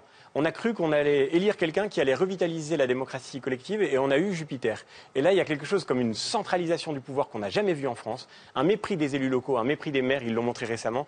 Et vous parlez des intermédiaires, mais c'est incroyable de dire aujourd'hui qu'on a besoin d'intermédiaires alors que vous les avez tellement méprisés. On peut penser aux syndicats alors qu'on a besoin d'une démocratie sociale. On peut penser à tous ceux qui, aujourd'hui en France, se sentent écartés de la capacité de discuter et de dialoguer alors que précisément, dans ce moment de tension que nous traversons aujourd'hui, euh, le, le populisme consiste à fragiliser ces corps intermédiaires. Alors, je voudrais entendre Kate McKenna et Jean-Marc Noé sur. Est-ce que vous dites que les Français sont fous Ils ont basculé complètement euh, de la fascination pour Emmanuel Macron au désamour total. Qu'est-ce que, quelle vision vous avez? Je crois que quand j'ai parlé avec euh, les Fran- mes amis français, ils, ont, ils, ils avaient cette idée d'élu un homme neuf, en fait. Quelqu'un qui va, qui va casser ce caste euh, des dirigeants typiques euh, qu'ils avaient avant. Et en fait, je crois qu'ils doivent être un peu déçus de voir qu'ils n'ont peut-être pas le clivage qu'on voit aux États-Unis avec Trump qui avait déclaré, euh, il allait un peu balayer l'establishment à côté et il a fait. En fait, il décentralise le pouvoir de l'État fédéral plus vers le peuple. Et ça, c'est une bonne chose, surtout pour nous. Euh, il faut, Vous pensez que les, les Français euh, Peut-être les ont la sont- nostalgie, la nostalgie de la gauche et de la droite Je pense que peut-être Emmanuel Macron peut demander quelques conseils à Donald Trump la prochaine fois. bon. Mais Voilà. non, ce que je veux dire, c'est, peut-être, non, les Français, ils sont déçus parce qu'ils ont toujours la même chose, les mêmes anarques, la même façon de penser unique qui, qui revient. Et ça, c'est dommage. Jean-Marc Nollet. Je ne crois pas que les Français soient fous. Je crois que les Français, comme les Américains, comme, les Belges, ont, des enfants ou ont des amis qui ont des enfants. Et je voudrais quand même qu'on prenne 10 secondes, parce qu'on a là eu un débat un peu fort politicien, pour se dire, mais quelle planète on va tous laisser à nos enfants? C'était aussi ça un peu le message de Nicolas Hulot. Quand aujourd'hui, un quart des oiseaux ont disparu en 15 ans, quand un tiers des papillons ont disparu en, en- en 20 ans. Nous les connaissions dans nos jardins. Aujourd'hui, nos enfants ne jouent plus à la chasse aux papillons. Et quand la moitié des insectes ont disparu en 30 ans, on doit sérieusement se poser des questions. Et c'est une question qui vaut pour euh, euh, tout le monde, y compris Emmanuel Macron. Quelle planète allons-nous laisser à nos enfants? Eh bien, moi, je pense qu'aujourd'hui, il y a moyen de se dire que cette planète ne doit plus être seulement une question de chiffres, mais une question de qualité, de qualité de vie, de qualité de l'alimentation, de qualité de, de l'air qu'on respire. Et se poser ces questions-là, c'est se reposer aussi la question de l'Europe. Et je pense, pour ce qui me concerne, qu'une partie des solutions doit aussi venir de de l'Europe. En une minute, Brice Teinturier, puis je vous donnerai la- le, le mot de la fin, Frédéric Lenoir. Juste revenir sur ce qu'a pointé M. Bellamy sur la promesse la plus forte, je crois, durant la campagne électorale d'Emmanuel Macron. Il me semble que c'est effectivement je vais débloquer la société française en faisant de la politique autrement et en m'appuyant sur la société, en m'appuyant sur les Français. Ça a marché, il l'a fait au début. Euh, Le, le fait de composer un gouvernement avec des personnalités issues de la gauche et la droite, avec des personnalités issues de la société civile, tout ça était conforme à la promesse de faire de la politique autrement. Mais ensuite, ça s'est délité. Et puis surtout, faire de la politique autrement en m'appuyant sur la société civile, eh bien, c'est en m'appuyant sur la société civile qui a manqué. Et la promesse centrale, si vous n'y répondez pas, il y a toujours plein de promesses dans une campagne, mais c'est là où vous avez des difficultés. Je pense que c'est ce que nous touchons aujourd'hui pour Emmanuel Macron. Allez, le mot de la fin. Bon Moi, je courage. ben, le mot de la fin, je vais m'inspirer de ce que vous dites, parce que je trouve que c'est c'est vraiment. On prend du recul et on, on se dit, mais au fond, vers où on veut aller? Quel sens on veut donner à l'aventure de nos sociétés, à l'aventure humaine aujourd'hui dont on est les acteurs? Et je crois que vous avez utilisé le mot le plus important, c'est le mot qualité. Je pense que ce qui fait la crise euh, permanente du monde aujourd'hui, qui est à la fois une crise économique, une crise écologique, une crise sociale, une crise culturelle, une crise des relations internationales, c'est à cause du fait qu'on est dans le règne de la quantité. Ce qui guide tout, c'est le chiffre, c'est le rendement, c'est la rentabilité, c'est la performance, c'est la compétition. C'est ça qui détruit la planète, c'est ça qui détruit les sociétés humaines. Alors je crois qu'on a besoin de changer de paradigme, on a besoin de changer de logique et d'aller vers une logique de la qualité. Qualité de vie, qualité des relations, qualité de l'écoute à l'autre. Et ça passe par des transformations très profondes. Et là, quel est l'acteur du changement. Ce n'est pas uniquement l'État, et là je rejoins tout à fait euh, Nicolas euh, Nicolas et Kate, à savoir que euh, le- le- l'acteur du changement, c'est évidemment les structures, mais c'est aussi l'individu. Et c'est pour ça que je pense qu'il faut éduquer et que, par exemple, moi j'ai créé une fondation qui s'appelle SEV, Savoir-être et vivre ensemble. On va faire des ateliers de philo euh, dans les écoles primaires. D'ailleurs, euh, Jean-Michel Blanquer nous a accordé un agrément euh, que je trouve très utile parce que les enseignants apprennent à faire des ateliers philo et ils posent les questions aux enfants. Quel monde vous voulez? Les enfants en débattent et je peux vous dire que les enfants sont très lucides sur ce qui se passe et ils veulent un monde qui soit un monde meilleur dans lequel il y ait plus d'humanité, il y ait plus de sensibilité aux animaux, à l'écologie, à la planète. Et Ouais. donc c'est ça, à mon avis, l'essentiel de la question qu'on doit se poser. Merci beaucoup Frédéric Lenoir, merci à vous tous d'avoir participé à ce débat et merci au regard étranger, à Brice, à Nathalie et à vous tous. Mais c'est la fin de cette, é- de cette émission. Merci à Alix Bouillaguet et Michel Dumoret qui l'ont préparé, à Jean-Jacques Salem qui l'a réalisé, à Baptiste Morel pour l'édition, à Patrick Ponce pour la production. Une pensée particulière ce soir pour Edwige Audibert qu'on embrasse fort. Merci à vous de nous avoir suivis. On se retrouve dans quelques semaines avec Thomas Soto et toute la bande de l'émission politique. Je vous souhaite une très très belle nuit à tous et vive la politique sur France 2. Merci.